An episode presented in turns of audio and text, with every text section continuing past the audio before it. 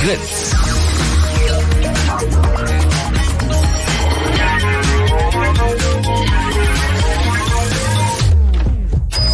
Blue Moon. Die zwei Sprechstunden.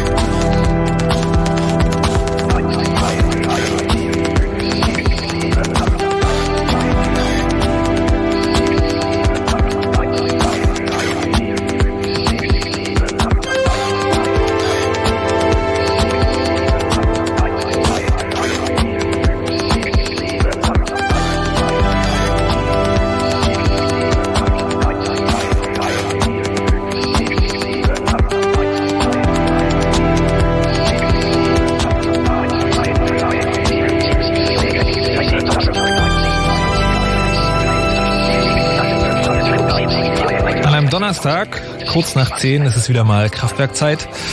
Den Track kennt ihr wahrscheinlich, wenn ihr treue Hörer des Chaos Radio seid. Das geht heute in die 164. Ausgabe und es geht um Schließfragen. Also darum, wie Türen zugemacht werden und möglicherweise auch zubleiben oder vielleicht auch nicht, wenn man genau weiß, wie man sie wieder aufmacht. Um das zu klären, sind heute zu Gast vom Chaos Computer Club Andreas und Henrik. Abend. Hallo, Hallo, guten Abend. Und außerdem noch der Mann vom Fach TM, Simon. Guten Abend. Guten Abend. Es geht heute, äh, wie gesagt, um Türen. Als ich erfahren habe, dass ihr was über dieses Thema machen wollt, dachte ich so, ja, da kann ich endlich mal die beiden Geschichten erzählen, ähm, die mir dazu passiert sind. Die eine war ähm, äh, sonntags umziehen, Wohnungstür fällt ins Schloss und ist zu. Oh mein Gott. Ähm, wo kriegt man, wie kriegt man die Tür jetzt wieder auf? Na, man ruft natürlich so einen komischen Schlüsseldienst an und der sagt, ja klar, wir kommen vorbei, kommt dann irgendwie drei Stunden vorbei, will dann irgendwie, also ich weiß es nicht mehr genau, ist schon eine Weile her, aber auf jeden Fall über 100 Euro.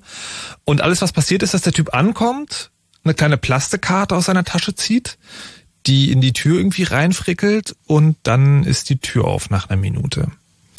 Und dann denke ich mir, aha, also so eine Art Herrschaftswissen. Wenn man das gewusst hätte, hätte man es auch selber machen können. In der Tat habe ich geguckt, es gibt sechs von diesen Karten für 15 Euro irgendwie im Netz zu klicken.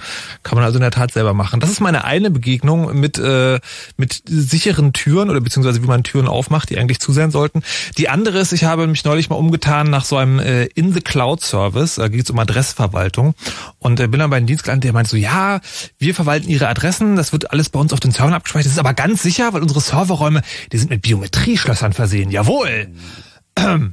Genau. Und ich dachte, das ist doch eigentlich mal, das sind so zwei schöne Extreme bei zu Türen. Und vielleicht könnten wir heute beide mal klären. Also die eine Frage, die ich an euch habe, ist quasi, wie kriege ich meine Tür auf, wenn sie zu ist, aber ich sie aufhaben will. Und die andere Frage ist, ey, sagt mal, mein Server hinter dem Biometrieschloss, wie sicher ist der denn eigentlich? Wo fangen wir denn an? Wir fangen mal damit an, dass 15 Euro natürlich 15 Euro zu viel sind. Ähm, also man hat ja manchmal das Problem, man steht draußen und man hat auch gar keine 15 Euro mehr, sich um so eine Karte zu kaufen. Und außerdem gibt's die am Sonntag nicht im Supermarkt, weil erstens der Supermarkt nicht offen hat und zweitens die Karten nicht da sind.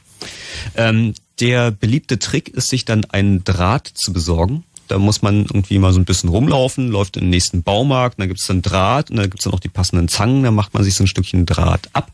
Und ja, das reicht dann im Prinzip schon. Knick links, Knick rechts, damit man in die Ecke kommt und ein geübter Handgriff, zack, und die Tür ist offen. Ja, ein geübter Handgriff. Ich glaube, da kommen wir zum entscheidenden Punkt. Was heißt ein geübter Handgriff? Was macht man denn da? Ähm, also wenn man sich so eine Tür anguckt, also wir gehen mal davon aus, sie ist nicht abgeschlossen, ja, sondern sie ist nur zugeschnappt. Also der Schnapper, wenn man sich den anguckt, der wird ja reingeschoben. Also wenn die Tür von der einen Seite drückt, wird da reingeschoben irgendwann rastet er ein in dem Loch, das da in der Tür ist. Und an der anderen Seite hat er halt keine Schräge, sondern eine Gerade und deswegen kommt er nicht wieder raus.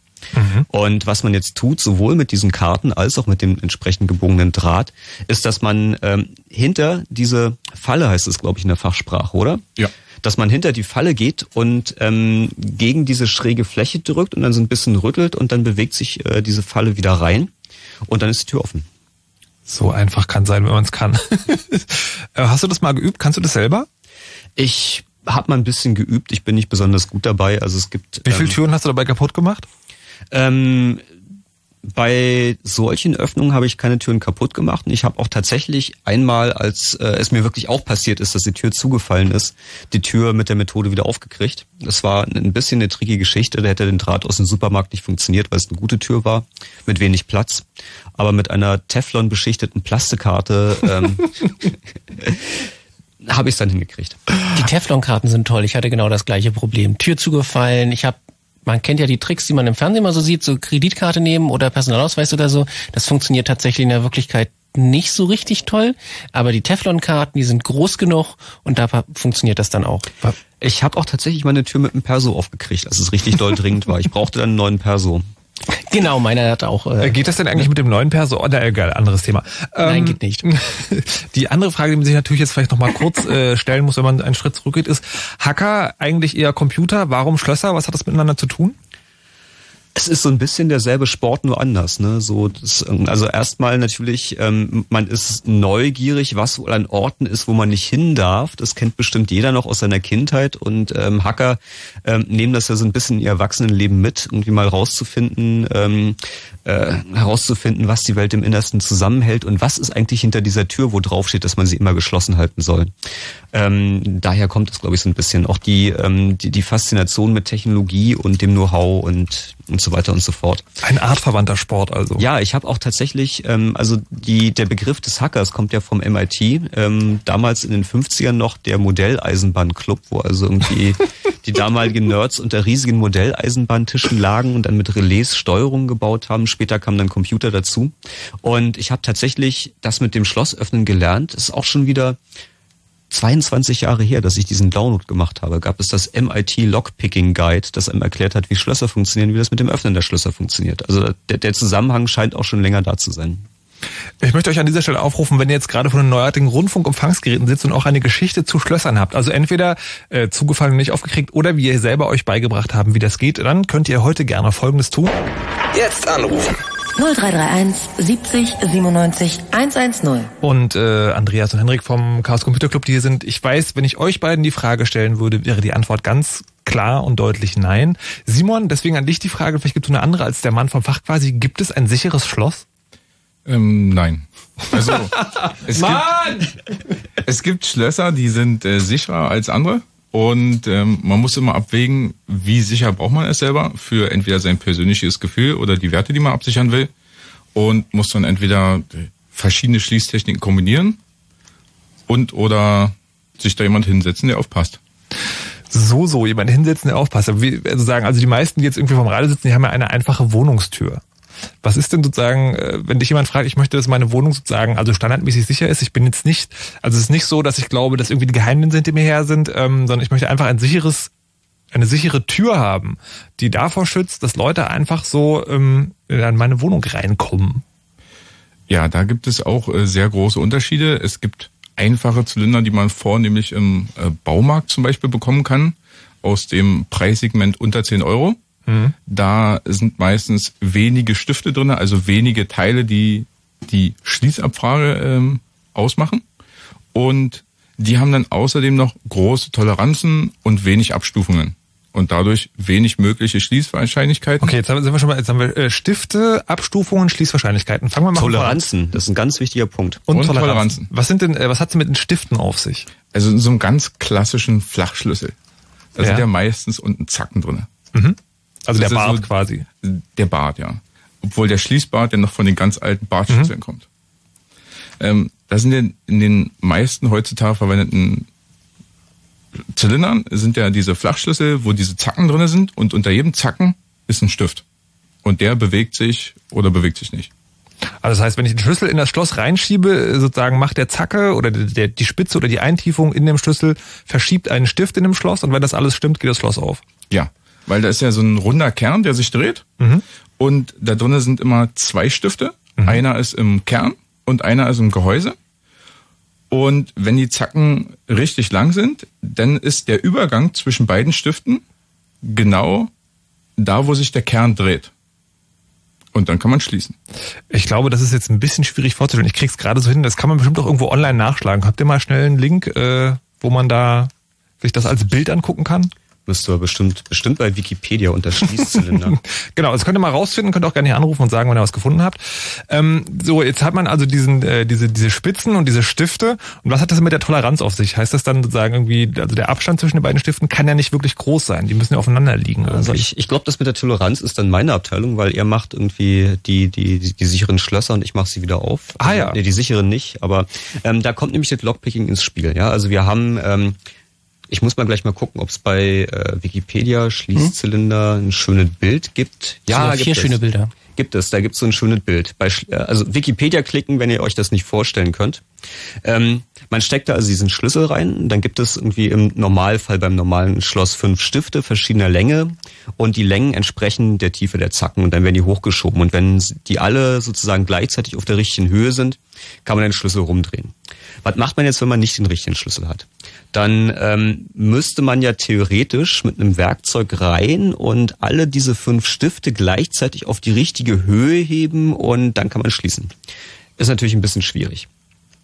Jetzt ist es aber so, wenn man ähm, oh, gibt es einen deutschen Begriff für? Im Englischen heißt es Tension Wrench. Wenn man irgendwie einen, sagen wir mal, sagen wir mal Schraubenzieher, ja, für den Anfang. Wenn man da so einen Schraubenzieher ins Schloss drin steckt und ein bisschen zur Seite dreht, also es ist so verkantet, dann äh, passiert Folgendes. Dann durch die Toleranzen, also irgendwie, naja, mechanische Fertigung ist nicht alles absolut gleich, gibt es einen von diesen fünf Stiften, der als erstes auf das Gehäuse trifft, der sozusagen das Schloss am Weiterdrehen hindert. Und die anderen sind zwar auch noch nicht richtig drin, aber ähm, die sind noch nicht dran, weil die liegen ein bisschen weiter hinten wegen der Toleranz.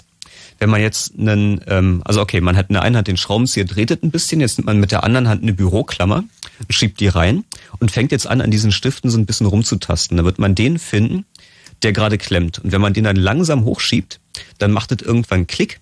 Das Schloss dreht sich ein kleines bisschen weiter, nämlich genau um die Menge, wie dieses Loch sich durch die Toleranz nach links oder rechts verschoben hat.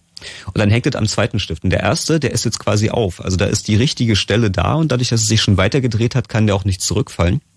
Und dann hat man den ersten Pin und dann geht man mit der Büroklammer weiter, dann findet man irgendwann den zweiten, an dem es gerade hängt, schiebt den hoch, macht es wieder Klick, dann findet man den dritten und so weiter und so fort, bis das Schloss auf ist. Das ist so Lockpicking für Anfänger erklärt. Und das heißt, die Toleranz gibt dann an, also sagen, wie groß diese Abstände zwischen den verschiedenen Stiften oder Pins, wie du sie gerade genannt hast, äh, sind. Mhm. Und äh, ich vermute dann mal, da sind wir wieder beim Baumarktschloss. Je billiger das Schloss, desto größer die Toleranz, desto einfacher das Knacken. Prinzip verstanden. Ah, ja. Gut, jetzt hast du gesagt, irgendwie, das ist sozusagen, da fangen die Schlösser an, also ne, für unter einen Zehner im Baumarkt mit großen Toleranzen, also für so jemand wie Andreas dann irgendwie leicht aufzumachen. Ähm, dann geht's wahrscheinlich unendlich nach oben, aber wo, wo kommt denn dann die Spanne, wo man sagt, es ist sicher? Also es fängt ja an, also es geht ja auch um die Menge der Stifte, die da drin sind. Und einfache Zylinder haben vier oder fünf solcher Stifte.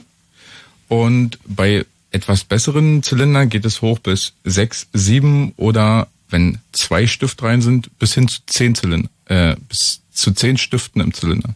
Okay. Und das ist dann in welcher Preisspanne?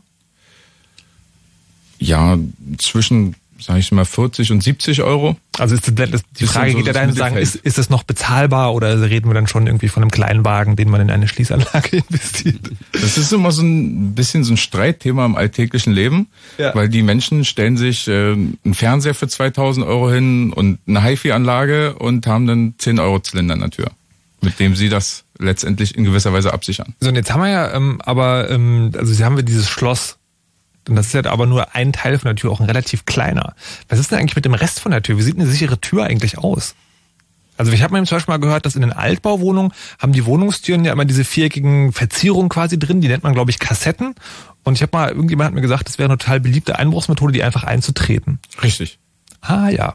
Und dahingegen hilft bei Altbautüren, indem man innen etwas aufsetzt, zum Beispiel ein Blech oder eine Holzplatte. Das ist letztendlich dann Geschmackssache. Also ich favorisiere selber das Holz, weil es zusätzlich noch Wärmedämmung und Schallschutz bringt. Das ist also, da geht's nur darum, irgendwie eine stabile Sache hinterzubauen. Das muss jetzt aber irgendwie nicht äh, was, was Tolles sein quasi. Naja, es sollte natürlich dann entweder ein Blech oder ein Holz sein, was durchtrittfest ist. Also keine Spanplatte, sondern Sondern zum Beispiel eine Multiplexplatte. Ja, okay. Ähm, und dann äh, ist die Frage, ein Schloss oder mehrere? Also, oder andersrum, könnte man vielleicht fragen, ein gutes Schloss oder lieber drei billige? Ähm, ich würde sagen, eher zwei Schlösser, also mehr als eins, weil das sieht so aus, ähm, man hat auf jeden Fall erstmal ein zusätzliches Schloss an der Tür, ähm, weil es gibt ja immer zwei Arten von Einbrechern. Der Einbrecher, der von Tür zu Tür geht und der Einbrecher, der zu dir möchte. Also der zweite ist schon sehr schwierig. Der, der Ja. von Tür zu Tür geht, nimmt sich natürlich eine Tür, die nur ein einfaches Hauptschloss hat und nicht ein oder zwei Zusatzschlösser, weil das ist ja schon von vornherein viel schwieriger für ihn. Denn was hinter der Tür ist, wenn man von Tür zu Tür geht, weiß man ja nicht. Weiß erstmal nicht, okay. Und äh, wenn der dann wirklich zu mir will? Dann musst du äh, mit dir ins Reine kommen, warum der zu dir will und wie wichtig ihm das ist. Ich habe mich über Britney Spears lustig gemacht. Oh mein Gott. Nein, aber sagen, dann, äh, dann, dann ist man schon quasi im Bereich der Spekulation. Also dann hängt es davon ab, wie viel der darin, da rein investiert, reinzukommen. Richtig, Das das, ist ja immer eine, eine Frage des äh, ja, Aufwands und, der- oder der Interesse. Denn es ist einfach wie mit vielen Sachen im Leben, Dinge, die wir schaffen, können wir auch wieder kaputt machen. Okay. Ähm, wo wir jetzt gerade über ähm, Geld und ähm, Kleinwagenpreise sprechen, kommen wir gleich nochmal zu dem Türöffnungsgeschäft. Es gibt ja nur viele Leute, denen das irgendwie passiert ist. Und man hört ja Horrorstories. Also ich selber habe, wie gesagt, am Sonntag über 100 Euro und dann gibt es Leute, die erzählen von mehreren 100 Euro. Ähm, gibt es irgendwie so, so eine Art reelle Preise oder kann, macht da wirklich einfach jeder, was er will? Es gibt ähm, viele Leute, die da machen, was sie wollen. Es gibt ähm, ja seriöse Fachhändler, die ein Geschäft haben, lange an einer Adresse sind und halt immer wieder mit Kunden in Kontakt kommen. Und es gibt Firmen, weswegen halt äh, die Branche auch sehr in Verrufenheit geraten ist, die halt dieses, sage ich jetzt mal einfach ganz banal, Abzockgeschäft machen. Also die AAA XY heißen, im Telefonbuch als erstes kommen, äh, sind meistens ähm, Callcenter, die dahinter sitzen, die bundesweit äh, ihre Telefonnummern streuen und es dann an Sub, Sub, Sub-Unternehmer geben, die dann ihre eigenen Preise machen. Also, wenn einem das passiert, kann ich nur empfehlen, sich im Branchenbuch jemanden aus der Nähe zu suchen, an dessen Geschäft man vielleicht schon mal vorbeigelaufen ist. Und zu hoffen, dass dieser einen Notdienst hat. Und äh, wie ist das so generell? Also ich meine, natürlich ist es dann teurer irgendwie nachts oder an einem Wochenende. Würdest du dann sagen, irgendwie, wenn es geht, dann vielleicht lieber verzichten und zu normalen Geschäftszeiten das machen? Oder Ja, das kommt dann auf die Situation, ob, ob man wirklich in die Wohnung muss. Hm. Selbstverständlich ist eine außergewöhnliche Zeit, eine außergewöhnliche Situation rechtfertigt in meinen Augen in gewisser Weise auch einen Mehrpreis. Der kann meinetwegen auch, sage ich jetzt mal, bis zu dem Doppelten vom, vom Tage sein. Was ist, schon- norm was ist ein normaler Preis? Also nur mal so über den Daumen gepeilt. In Berlin. in Berlin ähm, ein normaler Preis. Man muss ja erstmal gucken, ist die Tür zugefallen? Okay, ist also ganz, ganz klassische Situation. Ich sagen, ich gehe aus der Tür raus, schlag die Tür zu und denke so, ah scheiße, Schlüssel vergessen. So, dann rufe ich Schlüsseldienst an. Was nimmt er dann? Das ist Dienstag 15 Uhr in Berlin, bitte. Ja, ich würde sagen, irgendwas zwischen 40 und 80 Euro. Okay. Und dann sagst du sozusagen Wochenende, nachts irgendwie Ja, möglicherweise. zwischen so viel. 100 und 200 Euro ist noch vertretbar. Okay. So viel also zu den Leuten, die unsere Türen professionell wieder aufmachen. Beschäftigen uns jetzt weiter mit der Technik, um die es ja hier heute eigentlich gehen soll im Chaos Radio, wo ihr auch gerne anrufen könnt unter 0331 70 97 110, falls ihr eine Schlüssel schließ oder Tür zu oder Tür auf Geschichte habt. Wir haben jetzt Christoph am Telefon, den nehmen wir vielleicht erst noch dran. Der hat mal was erlebt mit Schlössern. Hallo Christoph. Hallo, hallo aus München. Oh, München, herzlich willkommen. Bis heute der Ja, Anrufer, der am weitesten weg ist. Ja, ich komme eigentlich aus Köln, das wäre noch weiter, aber bin hier in der Diaspora in München. Du Armer. Und äh, freue mich auch hier gibt's einen CC10 Lokalen, aber das Radio ist natürlich trotzdem. Also, meine Geschichte ist ein bisschen her, das war, ich war 17, ich bin jetzt 44, also ein paar Jahre ist das her. Und äh, leider passiert mir es immer noch, dass ich ab und zu einen Schlüssel verliere. Und äh, damals habe ich in so einem zweistöckigen oder dreistöckigen Haus gewohnt, wo so gegenüber, man kannte alle. Ja, und gegenüber hatten die meinen Schlüssel ja, bei sich drin. Und wir haben probiert, bei mir die Tür aufzumachen, also bei meinen Eltern, bei denen ich damals gewohnt habe, weil ich wusste, dass äh, die hatten vorne noch, das ist vielleicht auch ganz interessant zu der Technik, früher m, waren oftmals Türblätter so von vorne verschraubt und dann konnte man den Griff abmachen und dahinter war so eine Art Vierkant, mit dem man im Prinzip die Klinke runterdrücken konnte. Ja, also vorne halt ein Griff und dahinter auf der anderen Seite die, äh, die ähm, Türklinke. Wenn man vorne das Blatt aufgemacht hat, ähm, ist heute halt von der Versicherung her auch nicht erlaubt, dass vorne noch Schrauben dran sind. Aber früher war das häufig so und dann konnte man halt innen mit irgendwie einer dicken Zange einfach die Klinke drehen, sozusagen. Und bei uns war aber diese Klinke so stark abgefeilt oder dieser Vierkant so stark abgefeilt, dass die Zange einfach nicht gegriffen hat. ja.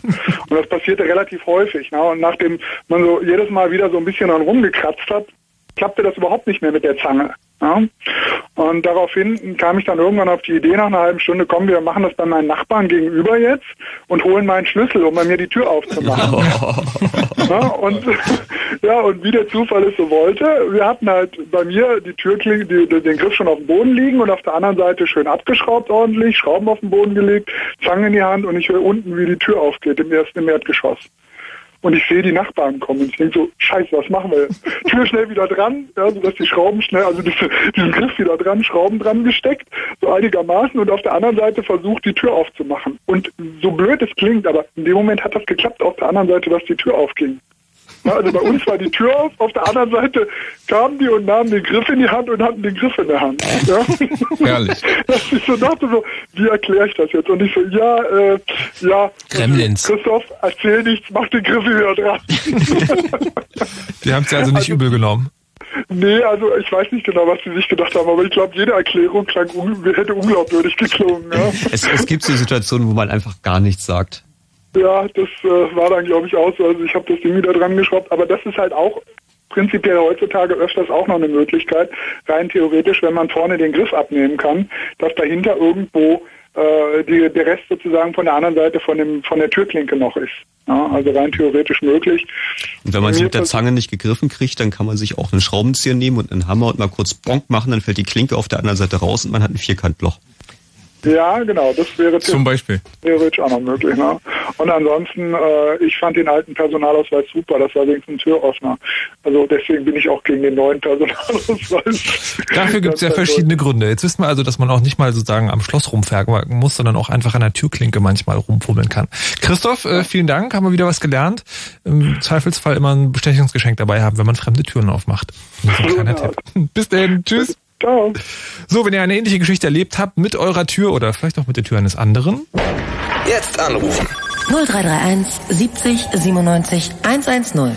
das ähm, ist jetzt sagen, also sind die alten Türen. Das geht heutzutage nicht mehr, oder mit dem Abschrauben? Naja, also es gibt Leute, die benutzen heute immer noch die alten Beschläge. Also ich habe erst vor zwei Wochen das letzte Mal genau so bei einer Kundin den Beschlag abgeschraubt, mit der Zange die Tür aufgemacht und die sah sehr erstaunt aus. Ich wollte gerade fragen, wie äh, die, der Gesichtsausdruck von Leuten, bei denen die Tür aufmachst, ist dann häufig so, hä? Oder sind die dann erschreckt? Ist, ähm, es gibt Türen, die, auch wenn sie nur in Anführungsstrichen zugezogen sind, man da schon so eine Dreiviertelstunde dran rumwurstelt, mhm. wenn man den Anspruch hat, es unbeschädigt zu öffnen. Da gibt's auch äh, ja andere Meinungen. Ähm, aber das ist halt die hohe Prämisse, eine Tür möglichst unbeschadet oder mit dem geringstmöglichen Schaden zu öffnen. Ähm, diese Sache mit dem Vierkant funktioniert witzigerweise auch bei aktuellen Beschlägen. Wenn sie nicht richtig festgeschraubt sind, kommt man nämlich zwischen den Beschlag und die Tür. Und da gibt's Werkzeuge für, die dann halt dazwischen packen und dann den Vierkant wie eine Klinke bedienen. Also es gibt extra Werkzeuge, die dafür gemacht sind. Ja, die man aber auch äh, selber machen könnte. Es gibt immer irgendwann eine Technik dafür. Ähm, kommen wir noch mal zu dem zu dem ganz anderen Extrem. Äh, das ist ja alles noch sehr mechanisch mit den Schlössern, was wir jetzt beredet haben. Wie sieht das eigentlich mit Elektronik aus? Kommt da irgendwas? Oder ist es so ähnlich wie bei den Wahlen, wo wir sagen, äh, na gut, das hätten wir doch lieber ganz analog auch weiterhin auch so sagen, auch wenn sich das aufmachen lässt, mit vertretbarem Aufwand kann man vertretbar Leute abschrecken. Wie sieht das aus? Also es gibt da viele verschiedene Sachen, aber wir leben in einem extrem konservativen Land, gerade was die Sicherheitstechnik angeht. Es gibt andere Länder, wo über die Hälfte der Haustüren voll elektronisch verschlossen werden. Und ähm, bei uns ist das noch sehr unüblich und findet man, wenn dann, eher in Firmen. Was sind denn da die Systeme, mit denen man so Türen elektronisch verschließt? Hm. Naja, da gibt's ja die verschiedensten. Also von den ganz einfachen, wo man einfach bloß den Schließzylinder ersetzt durch irgendwas, was Elektronik betrieben ist, was man dann wahrscheinlich eher im Privatumfeld einsetzen würde, bis hin zu solchen, wo kaum noch was von einem herkömmlichen Schloss dran ist, wo dann einfach bloß irgendwie ein Lesegerät ist, was irgendwie ein, ein Berechtigungsmedium einliest und dann irgendwie irgendwas Elektrisches in Gang setzt. Also vom einfachen Schnapper, der ja dann auch wieder nur so sicher ist, wie das mit dem Kreditkartenaufmachen bis hin zu richtig Motorschlössern bis richtig äh, irgendwie motorisierten Türen oder sowas. Was sind also motorisierte Türen? Okay, da geht die Tür auf, indem ein Motor angeworfen wird und der hält die Tür zu, wenn man es nicht macht. Aber was sind denn Motorschlösser? Wo man, oder Simon sollte das am besten mal erklären, der. Ja, es gibt Schlösser, die haben in dem, also es, man muss ja erstmal anders sagen, es gibt ja einen Zylinder, das ist das, wo man den Schlüssel reinsteckt. In der Tür oder in dem Türblatt steckt dann das Schloss und außen dran hat man den Beschlag. So, es gibt ähm, Schlösser, die einen Motor innen drin haben und wo man ein Draht anschließen kann, wo man dann ein Signal gibt und wo der Riegel und auch die Falle dann motorisiert rein und rausfahren können.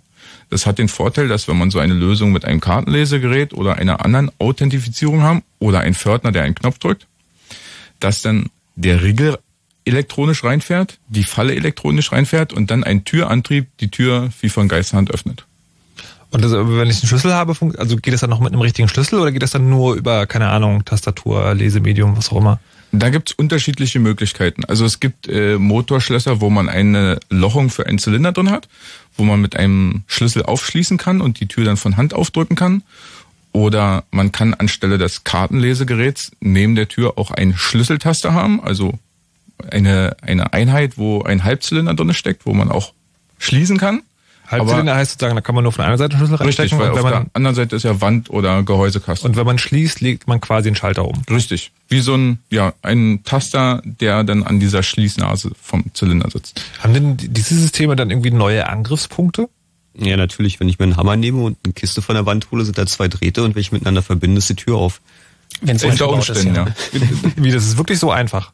Wenn es falsch gebaut ist, Wenn es falsch gebaut ist. Es gibt da die, äh, die, die blödesten Bugs, die da passieren können. Also ein System, das habe ich mal gesehen, ist auch ein elektronisches, wo man ähm, quasi den, äh, den Zylinder ersetzt. Und ähm, draußen dran ist äh, ein Griff, an dem man drehen kann. Und ähm, der sich aber erstmal frei dreht. Und äh, wenn man das richtige elektronische Schloss, also die richtige Karte davor hält, dann zieht ein Elektromagnet an und dann wird der Griff, den man draußen hat, verbunden mit dem Teil hinten dran, den man drehen kann. Dann schließt man ganz normal das Schloss auf. Mhm.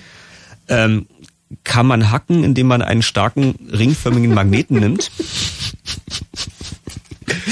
den man einfach da drum liegt, dann macht es klack und dann plötzlich kann man dran schrauben, ohne sich auch nur ein bisschen mit der Elektronik beschäftigt zu haben. Wo, äh, ist das bei einer großen Firma verwendet worden oder wo hast du das gesehen? Ja, deprimierenderweise wurde das mal auf einer äh, großen Technikmesse vorgeführt. Aber das sind dann halt auch die Einzelsysteme, die kleinen Systeme, die dann tatsächlich mehr so für den Privatgebrauch oder kleine Firmen Ja. gedacht sind, wo man dann wirklich bloß einen Schließzylinder mit ersetzen würde. Hat der Verkäufer sich ja vorher anders argumentiert. Ähm, ist natürlich klar, wenn man nur so, wenn man nur den Schließzylinder gegen sowas austauscht, hat Ja. man nicht, so- nicht so viel Aufwand, kostet nicht so viel, man muss nicht eine Tür rumbohren. Während wenn man ein Motorschloss in den ganzen Kram einbaut, dann muss man fast die halbe Tür ersetzen. Das ist dann natürlich ein anderer Aufwand. Das macht man nur, wenn man das Gebäude gerade neu baut zum Beispiel. Oh, apropos Tür ersetzen, habe ich auch noch eine lustige Geschichte. Schaffen wir die noch vor den Nachrichten? Schaffen wir noch. eine schaffen wir noch. ähm, Ähm, habe ich auch in Hellersdorf gewohnt, mal vor einem Jahr, ist auch schon wieder 15 Jahre her. Und ähm, Gott, seid ihr alle alt. Ja, ja, ich bin nicht ganz furchtbar. Und äh, ein, eines Morgens hörte ich eine Stimme rufen, als ich noch total übermüdet im Bett lag, weil ich natürlich die ganze Nacht gehackt hatte. Komme ich raus, ist meine Tür offen, steht jemand, meint irgendwie, warum ist denn hier die Tür offen? Gucke ich mir das näher an, da hat es tatsächlich durch den Luftdruck irgendwie die Tür aufgedrückt und das Schloss rausgerissen. war, war ein Sturm draußen, ne? Dachte ich mir, das geht nicht. Hab irgendwie bei der Hausverwaltung angerufen, die meinten, ja, kein Problem, wir haben hier Sicherheitstüren. Sind sie also gekommen, haben die komplette Tür ausgetauscht. Also einen Stahlrahmen irgendwie mit einer ordentlich soliden Stahltür mit irgendwie Schließung in drei Richtungen und einem ordentlichen Schloss. Halbes Jahr später, äh, selbe Situation, ganze Nacht gehackt, geschlafen und ich denke irgendwie, oh, was ist das denn für ein Krach? Ich kam morgens nach Hause, genau. Ich kam morgens nach Hause und es war schon so ein bisschen warm und feucht im Hausflur. Ich komme noch, äh, leg mich hin. Und dann zehn Minuten später geht ein tierischer Krach los, denke ich, ja, das sind die Bauarbeiter, die fixen das Wasserrohr. Krach, es macht Krach, es macht Krach. 20 Minuten macht es Krach. Irgendwann denke ich mir, das ist aber ganz schön laut. Ich gehe mal gucken. Komm also zu meiner Tür, mach die Tür auf. Steht der Typ vom Schlüsseldienst da, irgendwie mit einer Bohrmaschine, hat er die 20, letzten 20 Minuten an meinem Schloss rumgebohrt, hat er ganz enttäuscht, meinte, jetzt hatte ich sie fast offen. war, war ein Rohr geplatzt irgendwie und ähm, sie hatten geklingelt bei mir. Ich war nicht da, bin offensichtlich in der Zeit gekommen, als sie gerade den Schlüsseldienst geholt hatten. Großartig. Seitdem weiß ich, mit der richtigen Tür hat man eine halbe Stunde Zeit, wenn jemand rein will. Alles klar, zumindest wenn er keine Panzer bringt. Sehr schön. Ähm, wir klären das dann äh, gleich noch weiter. Da würde ich unter anderem würde mich dann nochmal interessieren, äh, in Filmen sieht man immer diese Talenschlösser, diese Tastenkombinationen, die dann ganz einfach gehackt werden, indem man seinen Kaugummiautomaten ranhält oder so. Wie gesagt, darüber sprechen wir gleich. Wir machen jetzt erstmal das Fritz-Info mit Nachrichten, Wetter und Verkehr und dann geht's hier weiter im Chaos Radio.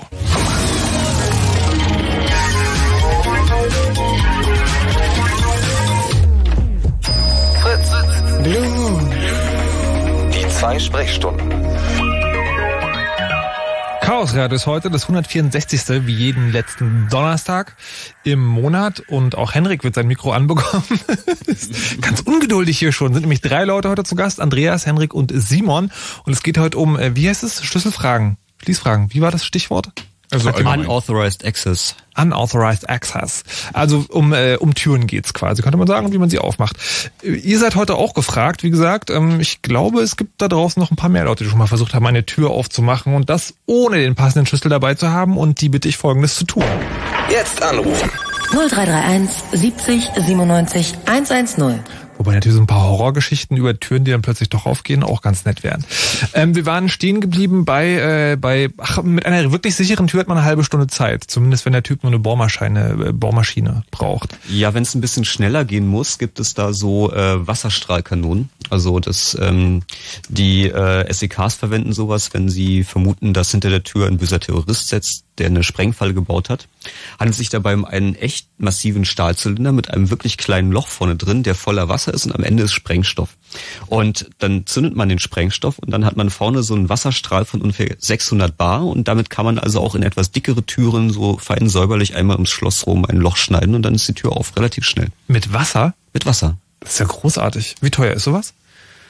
Äh, ich weiß gar nicht, ob sie dir sowas überhaupt verkaufen würden. Mist, verdammt. Hört sich, aber, hört sich aber sehr interessant an.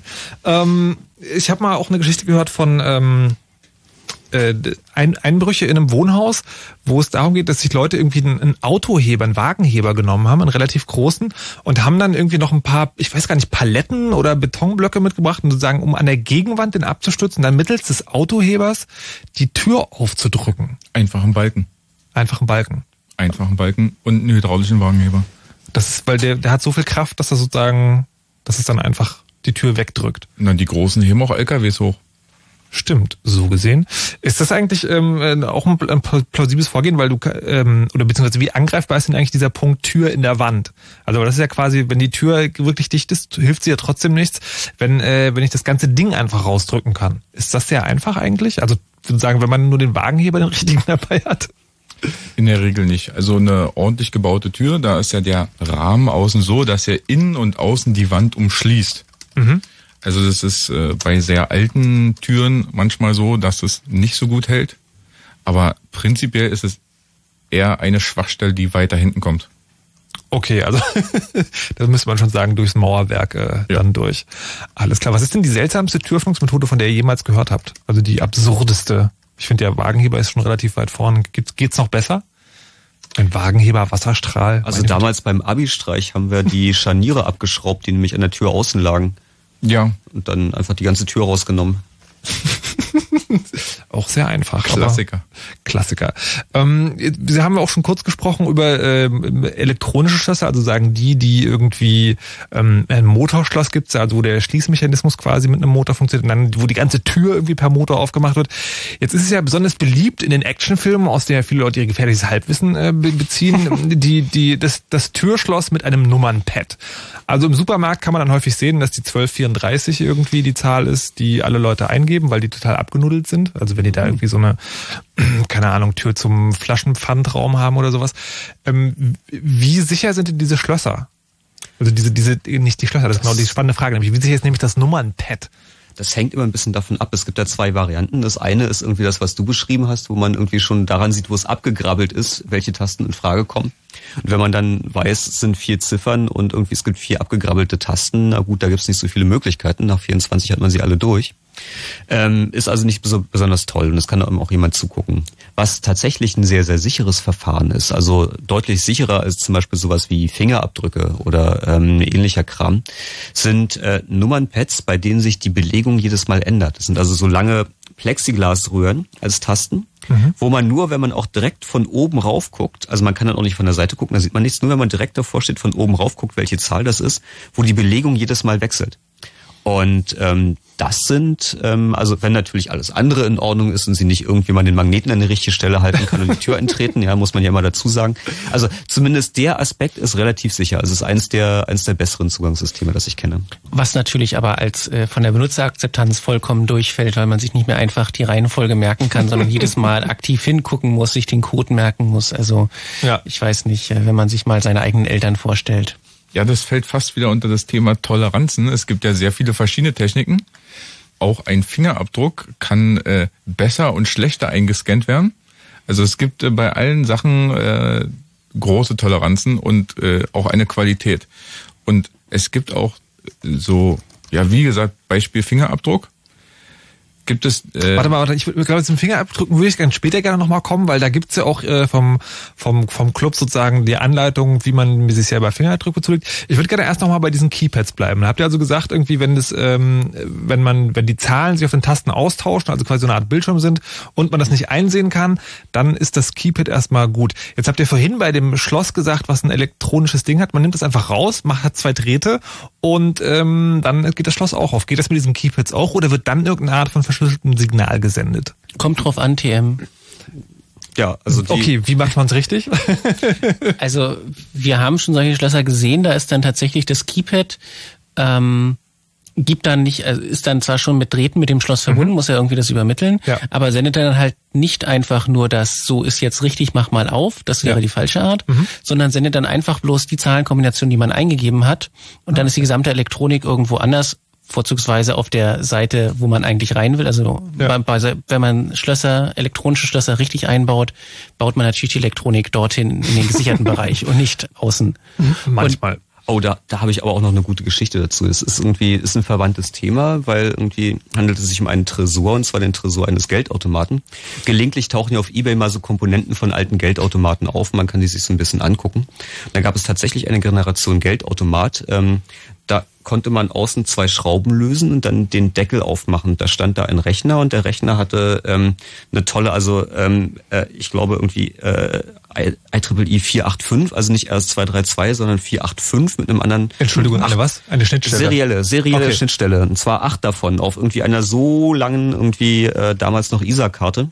Und ähm, der PC war da direkt zugänglich, die Kabel, die aus dem PC kamen auch. Und eine dieser acht seriellen Schnittstellen war der Geldauswurf am Tresor. Da musste man also musste man also nur sagen, ich will Geld haben und dann ist es rausgekommen.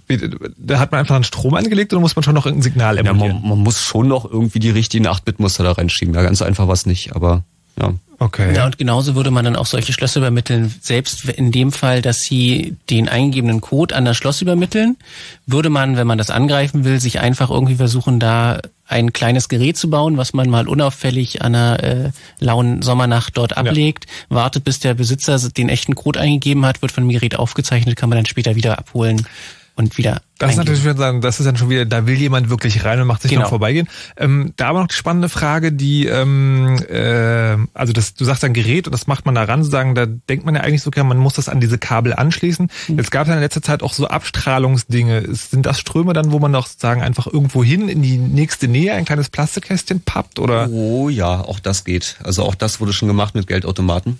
Das, ähm, Äh, okay, die Frage, äh, wie komme ich sicher zu meinem Geld, ohne einen Geldautomaten zu benutzen, klären wir dann anders mal.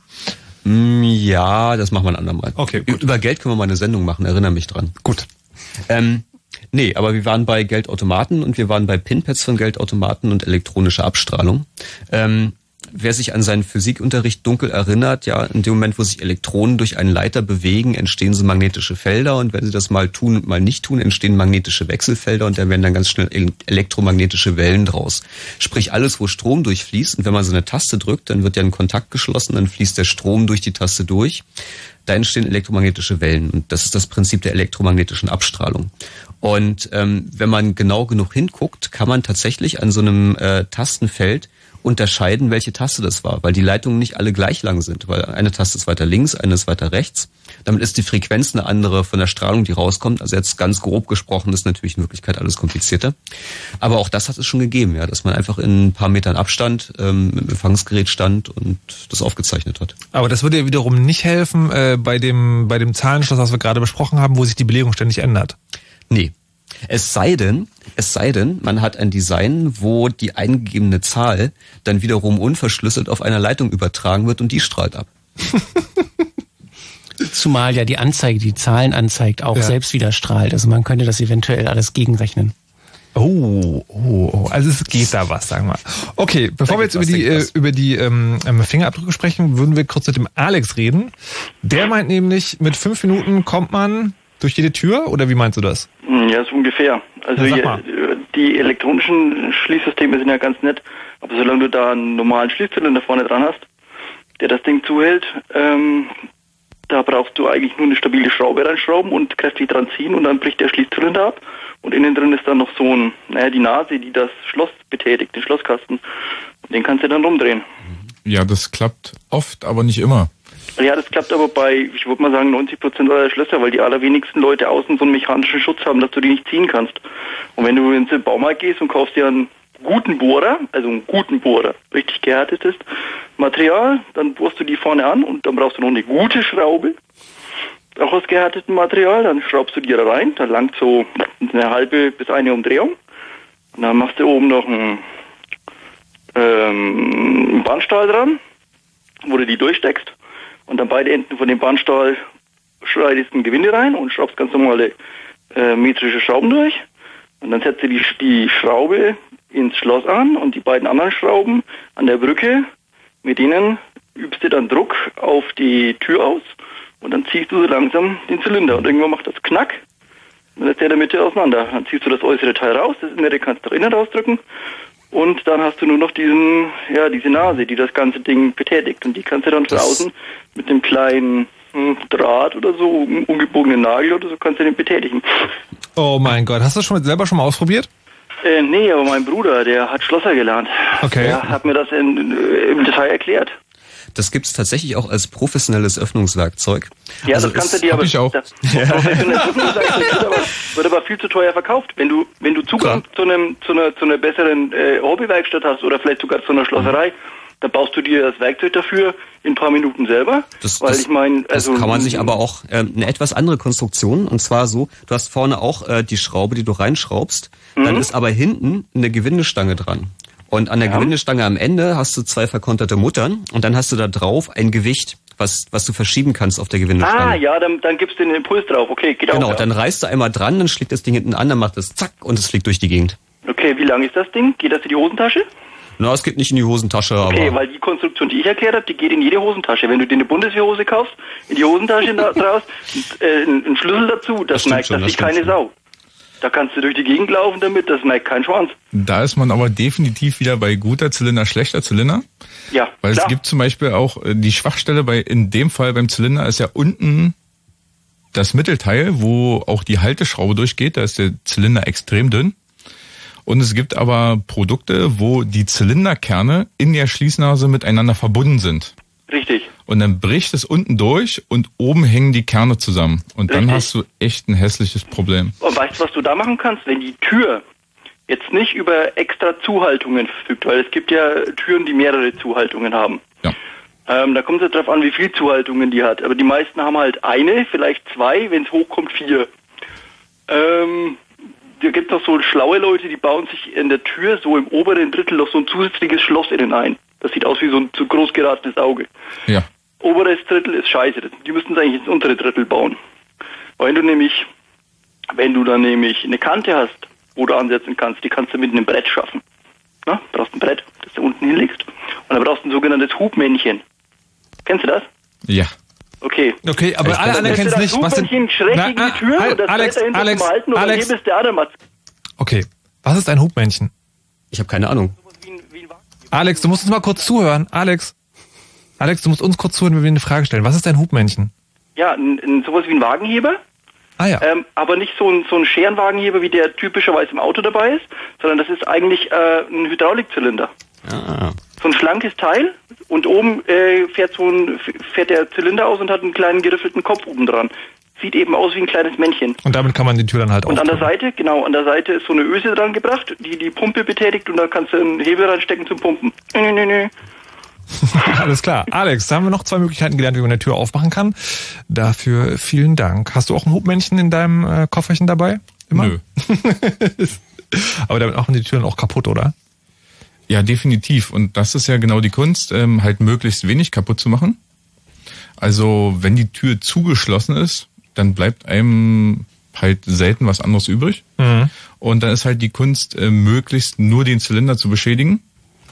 Ähm, und gerade so bei den Raus-Reiß-Geschichten, also so Schraube reindrehen in den Kern, das ist durchaus eine gängige Möglichkeit, besteht immer das Risiko, dass sich durch die großen Kräfte, die entstehen und innen das Schloss so verformt, dass das Schloss kaputt geht. Und im schlimmsten Fall geht es so kaputt, dass du danach den Riegel nicht mehr rauskriegst und dann hast du ein echtes Problem. Ja. Ähm, aber der wirkliche Sport ist ja, also es gibt ja Leute, die sich mit dem Öffnen von Schlössern, also dem, dem kunstvollen mechanischen Öffnen von Schlössern etwas intensiver beschäftigen. Und ähm, der der Sport für die wirklich Fortgeschrittenen ist also nicht nur die Tür zerstörungsfrei zu öffnen, sondern sie ohne forensische Spuren zu öffnen. Das heißt, also ich hatte ja vorhin erklärt, man irgendwie mit der Büroklammer und dem Schraubenzieher im Schloss kann man da so die Pins einzeln runterdrücken, beziehungsweise etwas ausgefeilteres Werkzeug dafür. Das hinterlässt aber Kratzer auf den Pins. Und wenn man hinterher irgendwie vermutet, da war einer bei mir in der Wohnung, kann man das Schloss ausbauen, kann die unter das Mikroskop liegen und sieht dann die Kratzer. Und die wirklich, wirklich guten Leute hinterlassen dann nicht mehr mehr Kratzer. Äh, Weil sie sozusagen so taktil feinfühlig geworden sind oder weil sie anderes Werkzeug benutzen? beides. Beides, beides, sowohl als auch. Was heißt ein anderes Werkzeug? Ja, zum Beispiel mit Teflonbeschichtung und natürlich dann jedes Mal frisches, damit die Teflonbeschichtung auch noch heile ist und Okay, Oder dann- aus Hartplastik. Wa- Was ich jetzt übrigens äh, gerne noch mal machen möchte, ist, weil wir die ganze Zeit darüber reden, ähm, wie man Türen aufmacht, die eigentlich zu sind. Es gibt ja die diese irgendwie Verein der Freunde der Sperrschließ irgendwas, keine Genau. Ahnung. Es gibt auf jeden Fall so eine Art Kodex, äh, welche Türen man dann aufmacht und welche nicht und so. Vielleicht ähm, ja, na, ähm, grundsätzlich nur die, wo der Eigentümer des Schlosses die Zustimmung dazu gegeben hat. Also die eigene oder wenn der Kumpel sagt, ey, ich habe mich ausgeschlossen, lass mich mal rin. Und aber wenn der Kumpel sagt, ey, kannst du mir mal die Tür von meiner Nachbarin aufmachen, machen, die hat immer so schicke Unterwäsche. Das macht man dann nicht. Das ist eigentlich gesunder Menschenverstand, aber mit dem gesunden Menschenverstand ist es ja auch so eine Sache, da fällt auch manchmal die Tür ins Schloss. Deswegen finde ich das keine schlechte Idee, wenn wir das zwischendurch mal sagen. Man Mhm. weiß ja nie so genau. Ähm, wo jetzt gerade ähm, die ganze Zeit über Schlösser, wir kommen auch noch zu den Fingerabdrücken, das ist mir noch ganz wichtig, aber jetzt nochmal, wo wir gerade noch bei den Schlössern sind, vor zwei oder drei Jahren gab es auf dem Kongress was, das hieß Bumping. Oh. Könnt ihr das nochmal erklären? Willst du, soll ich? Ja, also Bumping ist eine andere Art. Da hat man einen Schlüssel, der ähm, gleich tiefe Zacken hat und den steckt man so ein kleines Stück rein und schlägt dann von hinten gegen den Schlüssel. Und dann ähm, wieder durch die Toleranzen bleiben die dann beim Runterspringen die Stifte an der Stelle hängen, wo der Übergang zwischen Kern und Gehäuse ist und dann kann man Das ist ein bisschen äh, Impulserhaltung. Wieder mal der eine oder andere erinnert sich düster an seinen Physikunterricht. Äh, nö. Da gibt's da gibt's dieses tolle Experiment, wo da diese fünf Bälle hängen und dann lässt man den linken von der Seite gegenschlagen und dann springt der rechte weg. Und wenn man zwei Bälle links dagegen schlagen lässt, dann springen zwei Bälle rechts weg. Das hast bestimmt auch schon mal gemacht. Und so funktioniert es bei so einem Bumping Key auch. Das heißt, in dem Moment, wo man ähm, mit dem Bumping Key gegen äh, den einen Stift dagegen schlägt, schlägt er den anderen Stift weiter und aber der in der Mitte bleibt stehen. Also man hat ja immer diese zwei äh, Teile des Stiftes, der eine, der außen im Gehäuse steckt, der andere, der innen im Zylinder steckt. Und mit dem Bumping Key schlägt man von unten gegen die Kombination aus beiden und es wird aber der Impuls in den oberen übertragen. Das heißt, nur der obere springt weg und der untere bleibt liegen. Es entsteht kurzzeitig eine Lücke zwischen den beiden und dann kann man das Schluss öffnen. Das ist Bumping. Das ist total verrückt. Damals ähm, dem Kongress hatte, der hat der Vortragende irgendwas gemacht, so der hat irgendwie so ein, so ein Schloss dabei gehabt, meinte hier, das ist eines der sichersten, bla bla, bla. ich versuche das jetzt, vielleicht klappt's, vielleicht nicht. Ich gebe mir eine Minute Zeit, nach 30 Sekunden war das Ding offen. Äh, Das hörte sich damals an, wie sozusagen, damit kann man wirklich alles aufmachen. Ist das immer noch so? Gibt's da irgendwas dagegen? Hat sich da was geändert? War das vielleicht eine Behauptung, die gar nicht so stimmt? Also es gibt da viele Sachen, die da erfunden wurden oder ausgedacht wurden, äh, die dagegen wirken sollen. Manche funktionieren besser, manche schlechter. Es ist nach wie vor ein Problem, was oft greift. Okay, kannst du das in Prozentzahlen aufdrücken? Also sagen, wie viel? Pro nee, Schwierig. kann, kann man nicht sagen. sagen, Also die handelsüblichen Schlösser, inwieweit die dafür anfällig sind oder nicht. Ich glaube mal, alles, was man so im ähm, bis 50 Euro Bereich kaufen kann, ist nicht Bumping sicher. Und die Schlösser, die damals aufgemacht waren, wurden, das waren auch schon die 100 äh, Euro Schlösser. Also das Okay, ist Die- quasi eine unfehlbare Sache. Die ist, naja, unfehlbar ist sie, na, zumindest für das normale Segment. Also wenn man seinen äh, Schließzylinder für einen Zehner im Baumarkt gekauft hat, ist es auf jeden Fall ein Problem. Das ist auch, es erfordert nicht so viel Übung. Also diese Geschichte mit dem Lockpicking, wenn man wirklich damit so, mit so Stiften reingeht und rumfummelt und so, das erfordert viel Übung. Das ist wie jeder andere Sport, da muss man sich eine Stunde am Tag hinsetzen, damit man das irgendwie ordentlich kann. Und äh, so viel Zeit hat der Einbrecher aber natürlich gar nicht. Und äh, mit einem, äh, mit so einem Bumpkey ein Schloss aufzumachen, da muss man mal so zehn Minuten üben, bis man den Dreh raus hat. Und dann ist gut. Aber wenn ich es richtig verstanden habe, brauche ich dafür sozusagen zumindest einen Schlüssel Rohling, der in das Schloss reinpasst, also in diesen Schließzylinder Das, das reinpasst. brauchst du, ja. Und ähm, es gibt viele ähm, bessere Schlösser, wo man dann sein eigenes Schlüsselprofil kriegt, was auch kein anderer nachkaufen kann, beziehungsweise wo man zumindest keine Schlüsselrohlinge kaufen kann, ohne dass sich jemand wundert. Und ähm, ja, aber auch da gibt's dann Mittel und Wege drumherum. Inwiefern? Ähm, zum Beispiel kann man, äh, wenn man sich von außen das anguckt, sich das äh, selber fertigen, man kann es gießen, ist natürlich alles wesentlich komplizierter als ähm, also aber, aber es- geht, aber sagen, ist dann schon wieder in die, in die Richtung großer Aufwand. genau. Die Frage, die ich mir jetzt die ganze Zeit schon gestellt habe, ist auch, ähm, diese, es geht so zwischen Lockpicking und, ähm, und sozusagen professionellem Türen aufmachen im Sinne von mit viel Werkzeug. Äh, Richtig ausgebildete, also sagen auf jeder auf seinem Gebiet sehr gut. Wer kriegt schneller die Tür auf? Es hängt äh, von der Tageslaune der Tür ab und von dem. Äh, nee, es ist so ohne Spaß. Also es gibt manchmal Türen, die sind zugezogen, die sind in unter zehn Sekunden offen. Ja. Beim Lockpicker und beim, äh, sage ich jetzt mal, professionellen Notöffnungsdienst. Und es gibt äh, Türen, wo beide eine Stunde dranhängen, auch wenn sie nur zugezogen sind, wo man die Tür äh, zerstörungsbedingt äh, schnell offen hat, aber wenn man die halt äh, unbeschädigt oder nahezu unbeschädigt öffnen will, doch sehr lange dran braucht. Weil die Tür klemmt oder es reicht ja schon, wenn irgendwie, äh, ja, wenn die Tür äh, in der Zage klemmt und man das richtig aufgepickt hat und dann abrutscht, weil es klemmt und dann ist wieder zu und man fängt von vorne an. Also gibt sagen, es gibt ja nicht, dass, dass man irgendwie sagt, naja, also da und da haben die vielleicht einen Vorteil oder so. Na, die, äh, die Sport-Lockpicker, die konzentrieren sich ja auch auf das Schloss. Das heißt, wenn die Tür irgendeine andere Schwachstelle hat, das interessiert die gar nicht, sondern geht es darum, das Schloss aufzumachen. Und irgendwie jemand, der tagtäglich mit Türen zu tun hat, der, der guckt sich die Tür an, weiß irgendwie, da ist eine Schwachstelle, dort ist eine Schwachstelle, muss ich mich gar nicht mit dem Schloss beschäftigen. Die Tür geht auch so auf. Also das heißt, ich, also um, ich möchte natürlich sagen, eine, eine, eine, eine provozierende Antwort, also oder sowas in dem Sinne. Man kann also sagen, irgendwie, wenn, wenn wir an eine Tür mit einem Schloss kommen, das, äh, wo das, wo der Lockpicker den Schlosstyp sehr lieb hat und sehr trainiert drauf ist, dann ist er da möglicherweise schneller. Aber das kann durchaus fix gehen. Also die, wobei da habe ich auch Sachen erlebt, dass ähm, es gibt ja diese Wettbewerbe im Schloss öffnen, wo die Leute irgendwie auch die Schlösser innerhalb von zehn Sekunden öffnen. Und ähm, die nehmen dazu aber den ausgebauten Zylinder in die Hand. Das heißt, die stehen nicht vor der Tür, sondern die haben den Zylinder in der Hand. Und dann ist, kann derselbe Zylinder sein, den sie also irgendwie unter Wettbewerbsbedingungen, ja, irgendwie deutsche Meisterschaft, stehen sie da und machen das Schloss in fünf Sekunden auf. Und dann ist es in der Tür aufgebaut und sie kriegen es nach einer Stunde nicht auf. Also so ein Zylinder in der Tür, gerade bei einer tiefen Leibung, also wo man direkt daneben so eine Kante hat und wenig Platz, kann echt unangenehm zum Arbeiten sein.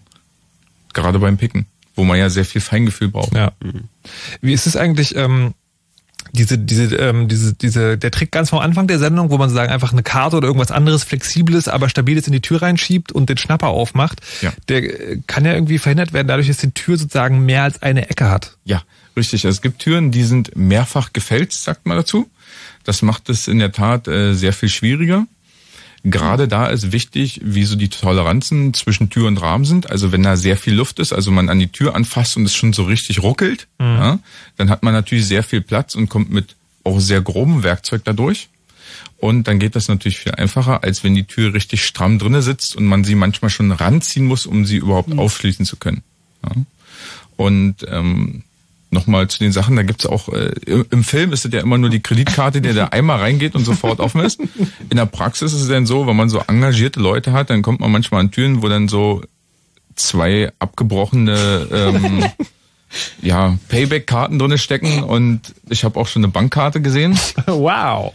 Das tut dann schon weh. Ja. Ähm, weil die Karten sind halt äh, relativ unflexibel und brechen dann irgendwann durch. Ähm, die Karten, die man dafür verwendet, sind von der, ähm, ja, von der, von der Art her schon dem alten Personalausweis ähnlich, aber noch ein bisschen starrer.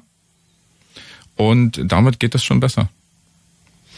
Und ähm, jetzt haben wir hier jemand am Telefon, den wir gleich rannehmen, weil ha, vorher muss ich noch etwas Wichtiges erledigen. Fritz.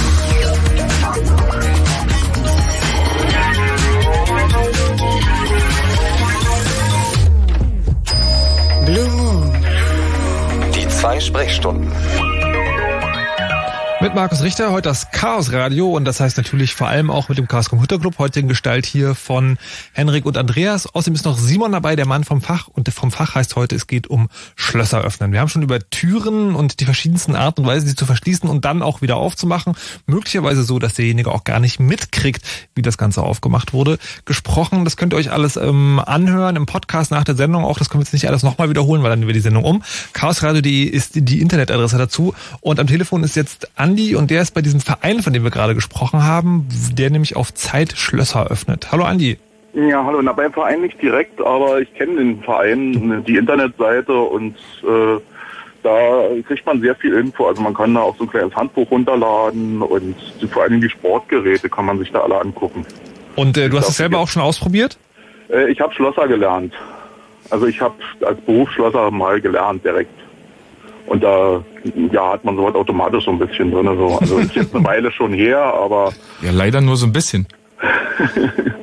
Also mit der heutigen Technik ist das, was kommst du eigentlich schon fast überall rein.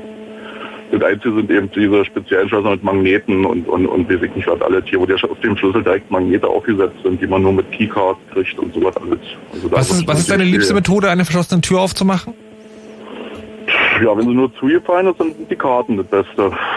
Ansonsten, ja, es fließt ja Stickstoff. Wie funktioniert das? Ein Schloss einfrieren und dann mal kurz mit dem Hammer drauf dreschen. Und dann geht es einfach kaputt, weil es zu kalt geworden Weil ist. Durch diese, ja, durch diese totale Frosty da, wobei, äh, kommt immer darauf an, was für ein Schloss jetzt drin ist. Wenn das ein, ein, ein, äh, na, spezieller Kern ist, hat man auch schon etwas mehr Schwierigkeiten. Aber Vorhängeschlösser machen das geben sehr gerne auf. Jetzt ist aber flüssiger Stickstoff, hört sich jetzt nicht nach was an, was man irgendwie in der Drogerie um die Ecke kriegt. Äh, nee, aber äh, naja, ich weiß nicht. Die Karte ist schon so, praktischer. Äh, es gibt Feuerlöscher, wo so Zusatzpatronen an der Seite dran sind. Nicht schlecht. Ah, Sehr ja. kreativ. Da hat sich jemand ausführlich mit dem Thema beschäftigt. Wie viele Schlösser hast du an deiner Tür? Äh, normal Standard, normales Schutzschloss und ein äh, Stangenschloss, das reicht bei mir völlig aus. Also die Tür, wenn man, das ist eine, ja, die ist innen hohl, die Tür, ist noch eine ganz alte Tür aus der Vorkriegszeit. Es ist aber auch nicht wichtig in der Wohnung drin. Also. Stangenschloss ist definitiv über dem Durchschnitt. Was, was heißt, Ja, was, was, was, Entschuldigung, Entschuldigung, Entschuldigung, ihr beide, was ist ein Stangenschloss? Ein Stangenschloss ist ein Schloss mit einer Stange nach oben und nach unten. Ah. Ganz besonders gut bei zwei oder mehrflügeligen Türen. Die- Dieser sagen nochmal dann im Rahmen oder sogar an der Wand arretiert. Sowas haben, äh, habe ich, also Privatstatistik aus meinem äh, Freundeskreis ist, das haben vor allem die Wohnungen, wo schon mal eingebrochen wurde. Ja. Ja, ja, oder wo man, wo man weiß, was für Türen sind aus Pappe, die innen so riesen Leerfelder haben, die man eigentlich vollfüllen müsste mit irgendwas. Wenn, wenn man mal gegen stolpert gegen die Tür, ist man durch innen durch die Tür, durch die Tür durchgefallen. Entschuldigung.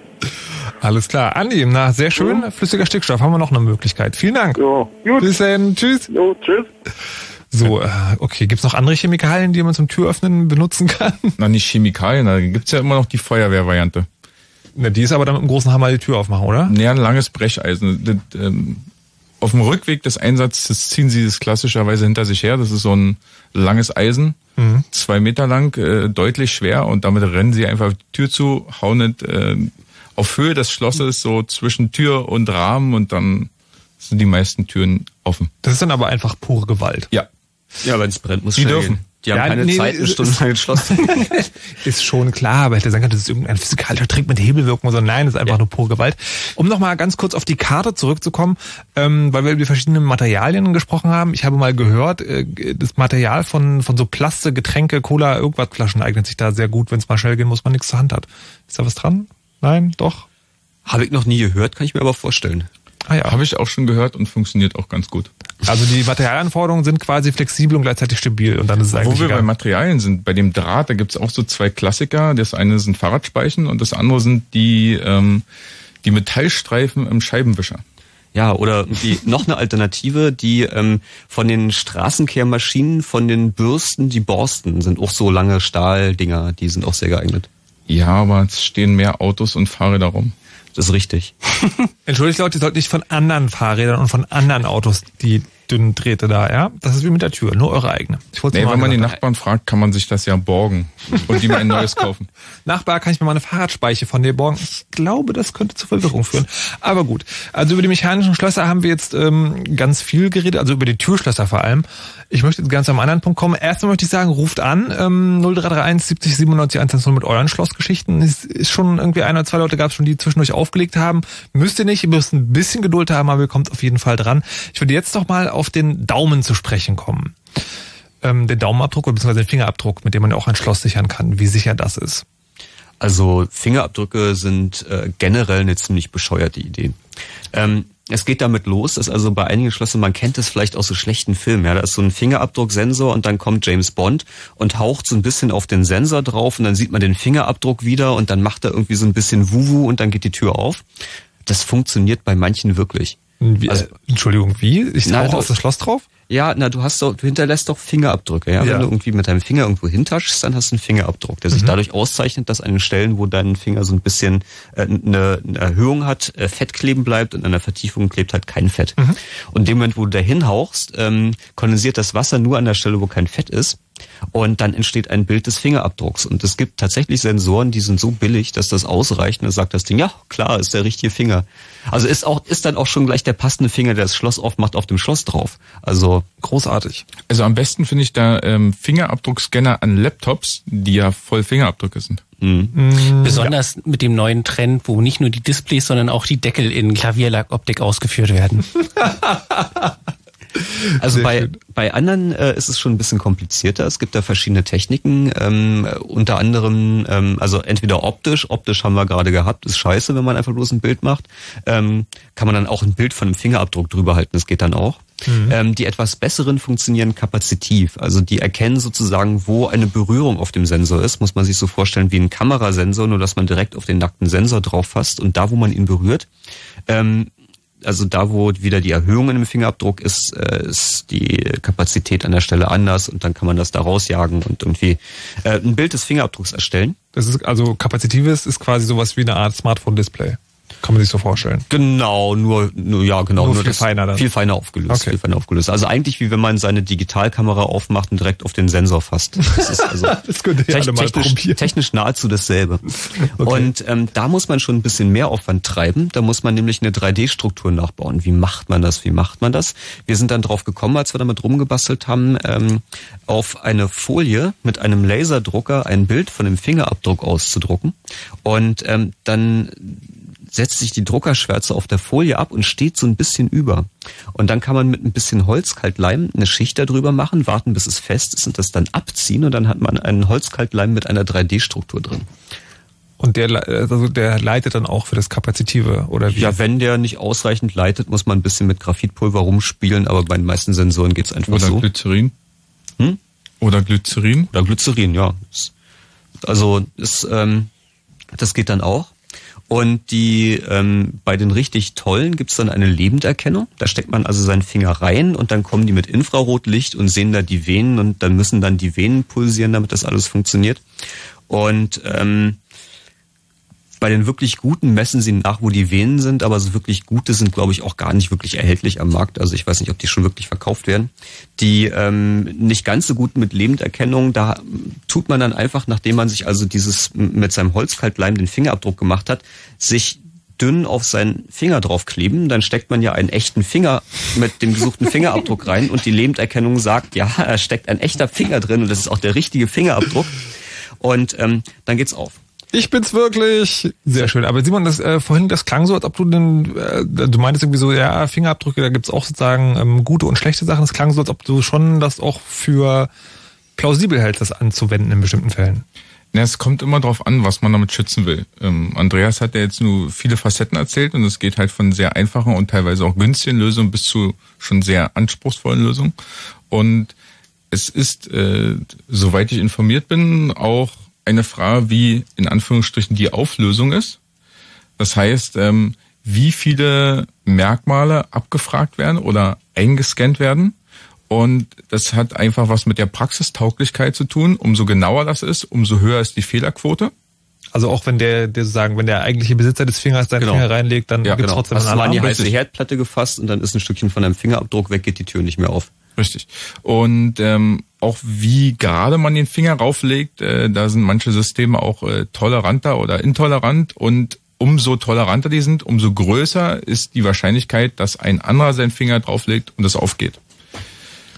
Also ich halte mal fest, ich hatte anfangs der Sendung die Frage gestellt, dass ich bei so einem äh, in the Cloud Service Hoster auf einer Webseite war, der gesagt hat, ja, unsere Server sind gesichert. Da ist äh, da ist dann ein, ein Biometrie-Dingens dran, also ein Fingerabdruckscanner. Das heißt, im Prinzip hat in seine Werbung hingeschrieben, da ist ein Schloss dran. Sagt also über die Qualität erstmal noch überhaupt gar nichts. Genau, Richtig. und irgendwie, also wenn sie, wenn sie explizit Fingerabdrücke geschrieben haben, auch nicht besonders gutes. Mittlerweile, ähm, habe ich neulich gelesen, gibt es Kameras, ähm, die gar nicht mal so groß sind, mit denen man den Fingerabdruck aus mehreren Metern Entfernung einfach vom Finger abfotografieren kann. What? Ja, da musst du gar nicht mal irgendwie irgendjemanden sein Wasserglas vom Podium klauen, um an den Fingerabdruck ranzukommen, sondern äh, es, es reicht einfach aus, ein Foto zu machen. Und ja, andere Systeme, zum Beispiel, es gibt ja noch Iris-Scanner, wo also ein Bild des Auges gemacht wird, da ist natürlich genau dasselbe Problem, dass man mit dem Teleobjektiv aus großem Abstand einfach knips und äh, sich die Daten klauen kann. Also dass, dass man ähm, die, das, das Zugangsmerkmal überall hinterlässt, ist meines Erachtens so das größte Problem bei den Fingerabdrücken. Es gibt es denn generell, also äh, jetzt ohne in die Biometrie-Diskussion richtig abgleiten zu wollen, aber gibt es äh, eine Art Schließsystem, die über biometrische, also irgendein Körperteilerkennungserfassung funktioniert, wo ihr sagt, da könnte noch was raus werden? Es gibt einen, der funktioniert, der ist aber ganz schön schmerzhaft für den Benutzer. Und zwar ist das eine ähm, die, äh, die Netzhauterkennung. Also wird einem mit einem hellen Licht ins Auge geleuchtet, wenn man schon beim Augenarzt war, kennt man das. Ach, das Und gibt's dann- tatsächlich. Ich habe Ja, immer nur so einen Film gesehen, wo so, wo so ein Flash kommt und dann wird irgendwie ein Foto von der Das, das gibt's tatsächlich und sie nehmen es tatsächlich auch hauptsächlich für Atombunker und so ein Scheiß, weil es irgendwie, also die Nutzerakzeptanz ist grauenhaft, weil Ja. man möchte einfach nicht zweimal am Tag mit einem echt hellen Licht ins Auge geleuchtet bekommen. So, aber das, das ist wirklich gut, weil da kommt man auch schwer ran.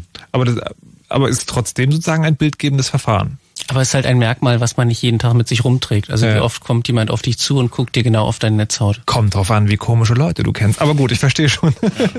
Alles Das klar ist. in dem Bereich muss man sich natürlich auch Gedanken machen, wer einem nachts auflauert und dann mit seinem Auge wegläuft. Ne? Äh, boah, oh, jetzt Entschuldigung, appetitlich.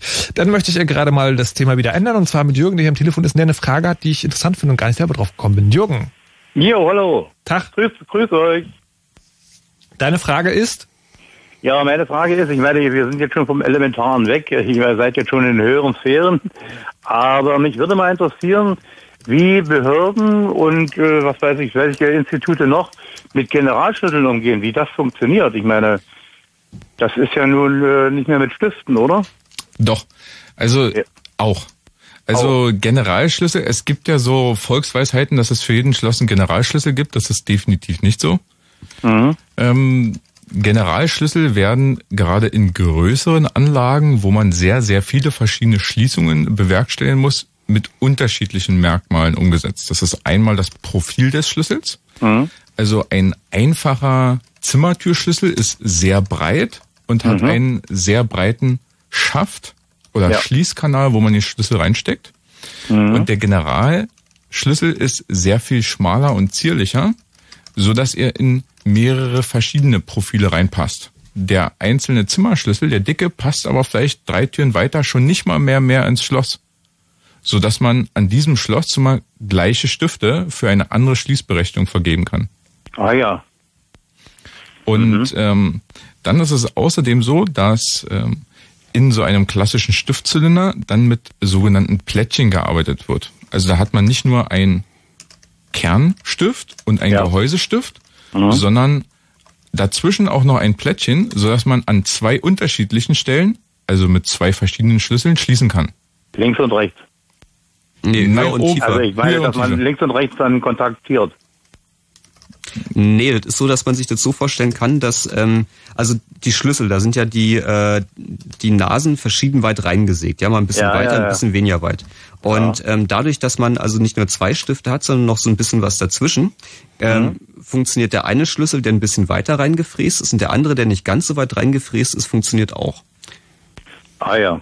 Und das kann man halt an zwei, drei Stellen machen und damit kann man sich dann Systeme bauen, wo ein Schlüssel bei allen Schlössern passt und ein anderer nur bei einigen und der dritte nur bei einem, genau einem Schloss.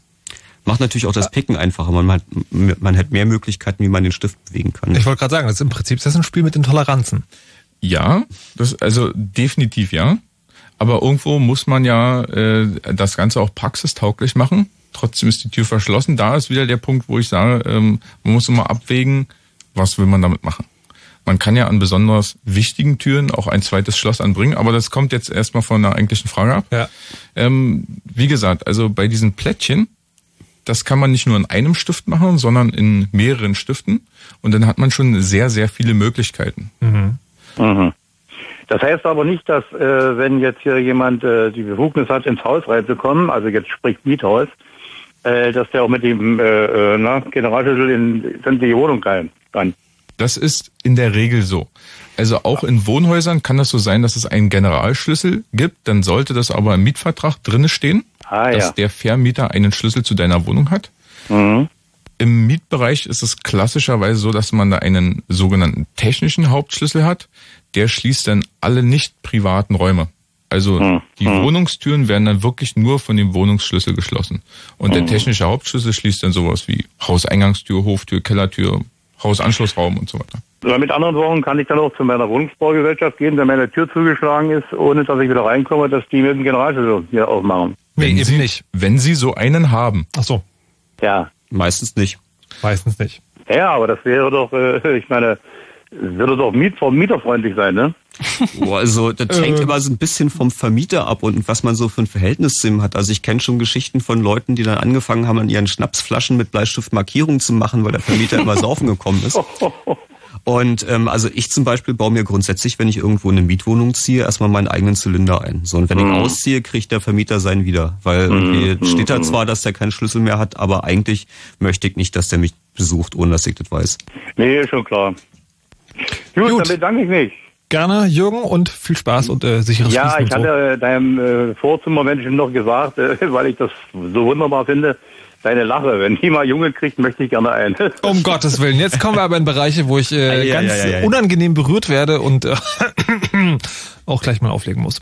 Jürgen, vielen Dank und äh, viel Spaß noch. Tschüss. So, ähm, jetzt sind wir beim Generalschlüssel, Biometrie, Türen. Was fehlt denn noch? Also ich meine, Autos fehlen eigentlich noch. Oder? Autos, Autos ist eine gute Sache. Der, das Schönste, was ich ja neulich über Autos gelesen habe, ist, ähm, ähm, ach nee, erzählt ihr erst mal. Autos sind wegversperren, ne? So, Autos und wegversperren, ja. ja, das ist irgendwie, ähm, ist glaube ich gerade wieder zum Problem geworden. Die Diebstahlzahlen bei BMW sind wieder hochgegangen und sie müssen da jetzt mal wieder was tun. Ähm, ich muss zugeben, ich habe mich nicht im Detail mit beschäftigt, aber das, äh, das Spannende ist, dass viele von diesen Dingern ja über Funk funktionieren, ja, und einfach über die Nähe. Und dass es offensichtlich mittlerweile Leute gibt, die sich ähm, sozusagen in Anführungszeichen eine Funkverlängerung bauen. Das heißt, der eine steht bei dem Auto, der andere setzt sich dann im Restaurant unauffällig nebenan und hält es in die Nähe des Schlüssels und dann macht es einmal Klick und dann ist das Auto da draußen offen und auch die Schließanlage. Naja, also man muss da ja auch unterscheiden. Es gibt da ja verschiedene Dinge. Also ganz klassisch hat es ja vor einiger Zeit erst angefangen, dass man immer noch mechanische Schlüssel hatte und dann irgendwie eine Wegfahrsperre, weil dann die Versicherungen das irgendwann wollten.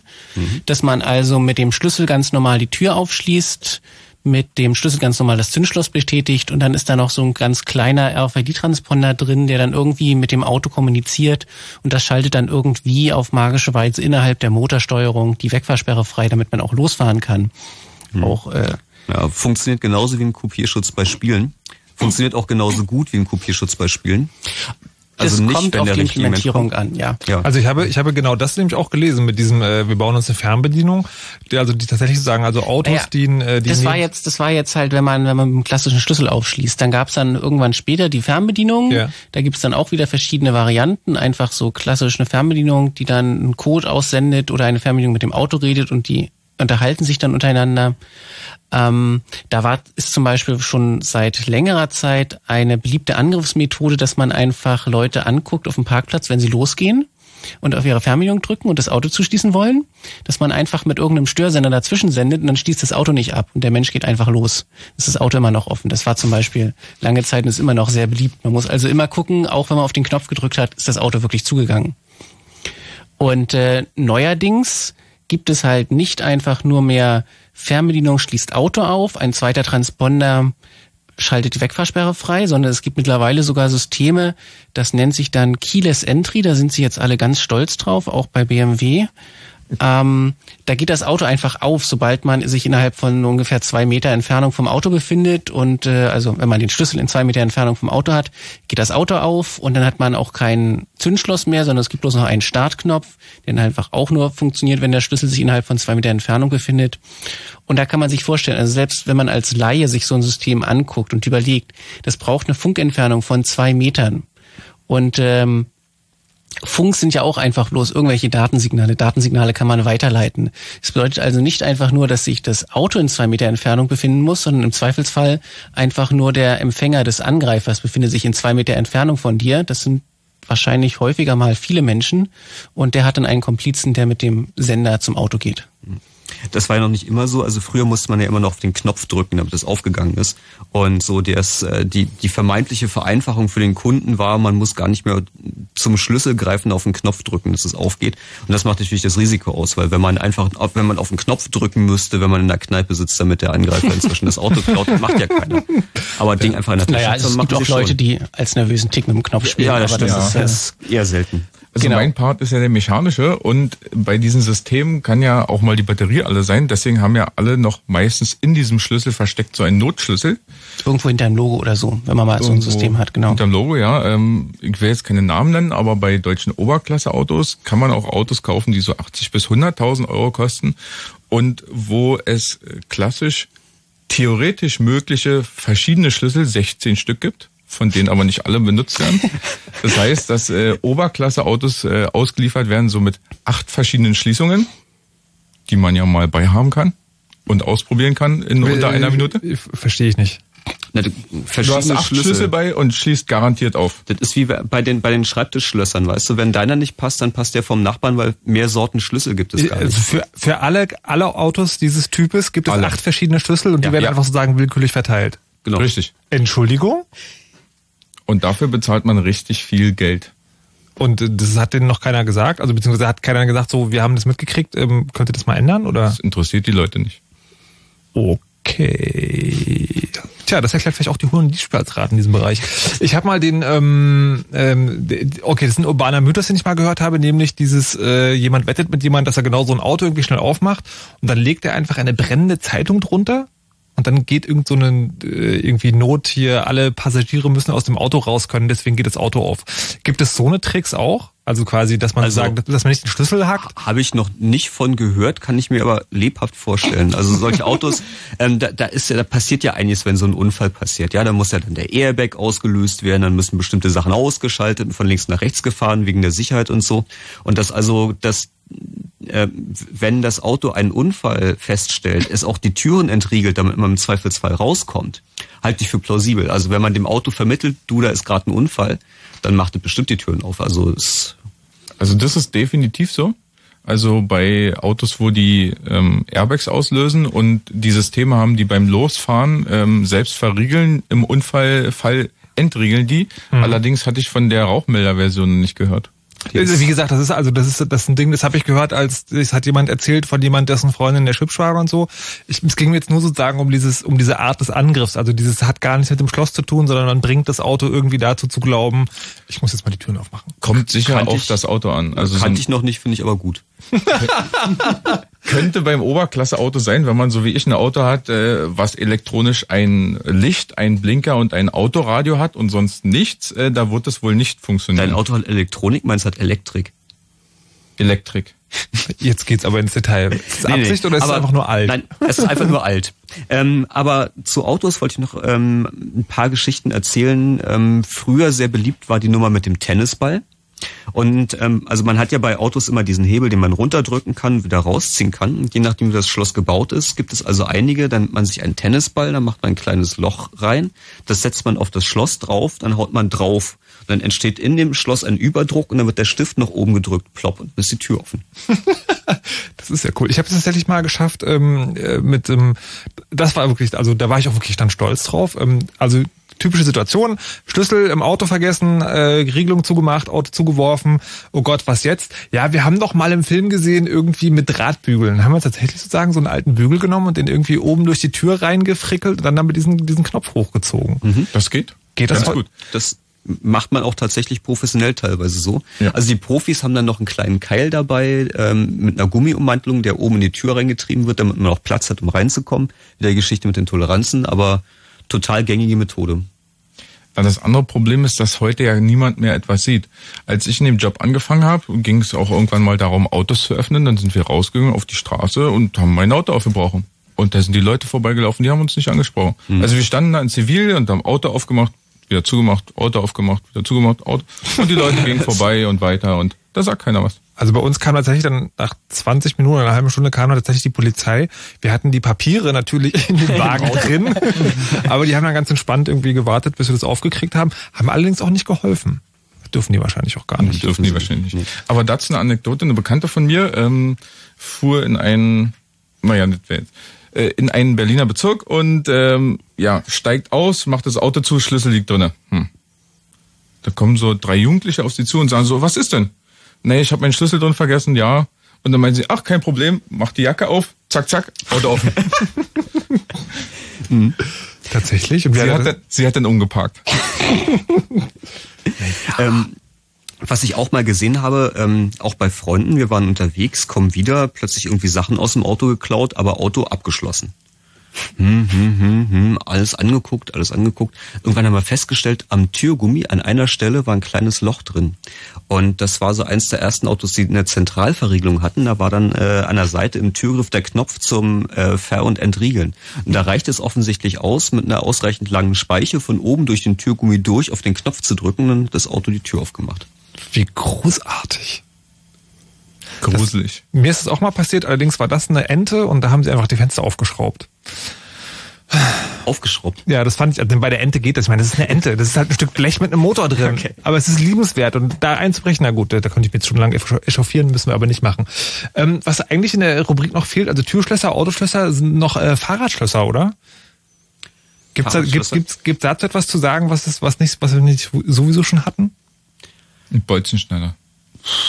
Ja, na, da gibt's auch die etwas besseren Fahrradschlösser, da geht das dann nicht so einfach mit dem Bolzenschneider, die kosten aber auch viel Geld. Dann nimmt man einen Kabelschneider. Also Kabelschneider, die so 100er Telefonkabel durchschneiden, schneiden auch jedes Fahrradschloss durch. Was, was ist 100er Telefonkabel? Also so mit 100 Kupferdoppeladern, auch die muss man Okay. irgendwie durchschneiden. Und Ja. sowas gibt's auch so mechanisch zum Ratschen, was so auch nicht größer als ein Jackenärmel ist. Und die, da kommst du durch jedes Fahrradschloss mit durch, sagst du? Ja, ja, ich habe letztens so einen Kunden gehabt, der hatte bei mir ein sehr hochwertiges Schloss gekauft, muss ich dazu sagen. Und der kam dann an und es war richtig sauber glatt durchgeschnitten. Und es war nicht mit einem Bolzenschneider gemacht, weil äh, beim Bolzenschneider hat man so Quetschungen. Ja. Und es gibt halt, danach haben wir lange recherchiert und es gibt halt Kabelschneider, die man halt auch ohne Werbenehmung kaufen kann. Und die schneiden so ziemlich alles durch. Also so auch bis richtige Durchmesser. Also Okay, das ich- ist traurig. Ich habe ja, die, es es gibt ja äh, seit, seit einiger Zeit ist diese Schlösser, die man so zusammenfalten kann, die so aus quasi aus einzelnen Metallstücken bestehen. Und ähm, hab mal, mir hat glaube ich irgendwann mal jemand Sekundenkleber ins Schloss gesprüht, das fand ich total großartig. Bin damit halt zu so einem Fahrradladen, der hat das einfach aufgeflext. Das hat halt irgendwie auch nur drei Minuten gedauert, aber war natürlich ziemlich laut. Aber mit den, macht richtig Krach und es gibt auch nur wenige sehr richtig teure Akkuflexen. Also man Flex hat ist schwierig. selten so Strom dabei. Ja, also Flex ist total klasse, aber Flex braucht immer richtig Es Strom. ist eine blöde Idee, ähm, äh, also Steckdosen vor der Tür zu haben oder da, wo man sein Fahrrad hinstellt, Steckdosen zu haben. Richtig doll doofe Idee, muss man da sagen. alles klar. Naja, aber sie sagen, das Ding ist ja so, man braucht es auch nicht mehr, weil es gibt ja diese Kabelschneider. Wie teuer sind die? Hm, Keine Information. Also da gibt es sicher auch bessere und Wäre schlechtere. wär natürlich die Frage, ob die dann irgendwie teurer oder billiger als eine Flex sind. Eine Akkuflex wohlgemerkt. Ein, ein Fahrräder machen sowieso nicht so viel Spaß, weil Fahrräder haben ja schon seit längerer Zeit eine Rahmennummer, die eindeutig identifizierbar ist. Aber was gerade in so äh, kinderbeliebten Bezirken wie Prenzlauer Berg ein großes Problem ist, sind ähm, Kinderwagen. Tatsächlich? Weil Kinderwagen, dafür geben die Leute richtig Geld aus. Also so für gute Kinderwagen 500 bis 3000 Euro. What? Ja, es ist keine Seltenheit und selbst wenn man mal so, so einem Second-Hand-Laden vorbeigeht und da schon richtig ramponierte Kinderwagen sieht man selten im zweistelligen Bereich. Und da gibt es richtig organisierte Gruppen. Und äh, Leute schließen äh, ihre äh, Kinderwagen teilweise mit äh, deutlich besserer Technik als Fahrräder an, weil sie sind einfach nicht registriert, haben keine Rahmennummer, sind, können überall verkauft werden. Das ist ein echtes Problem zurzeit. Kinderwagendiebe, das ist aber moralisch schon ganz schön verkommen, oder? Das fast so schlimm wie eine Ente aufbrechen. Gibt's noch Moral? Das ist eine Frage, die auch die klären wir in einer anderen Sendung. Überhaupt machen wir jetzt erstmal eine kurze Pause, weil das Fritz-Info mit Nachrichten, äh, Wetter und Verkehr wieder auf uns wartet und danach geht es weiter.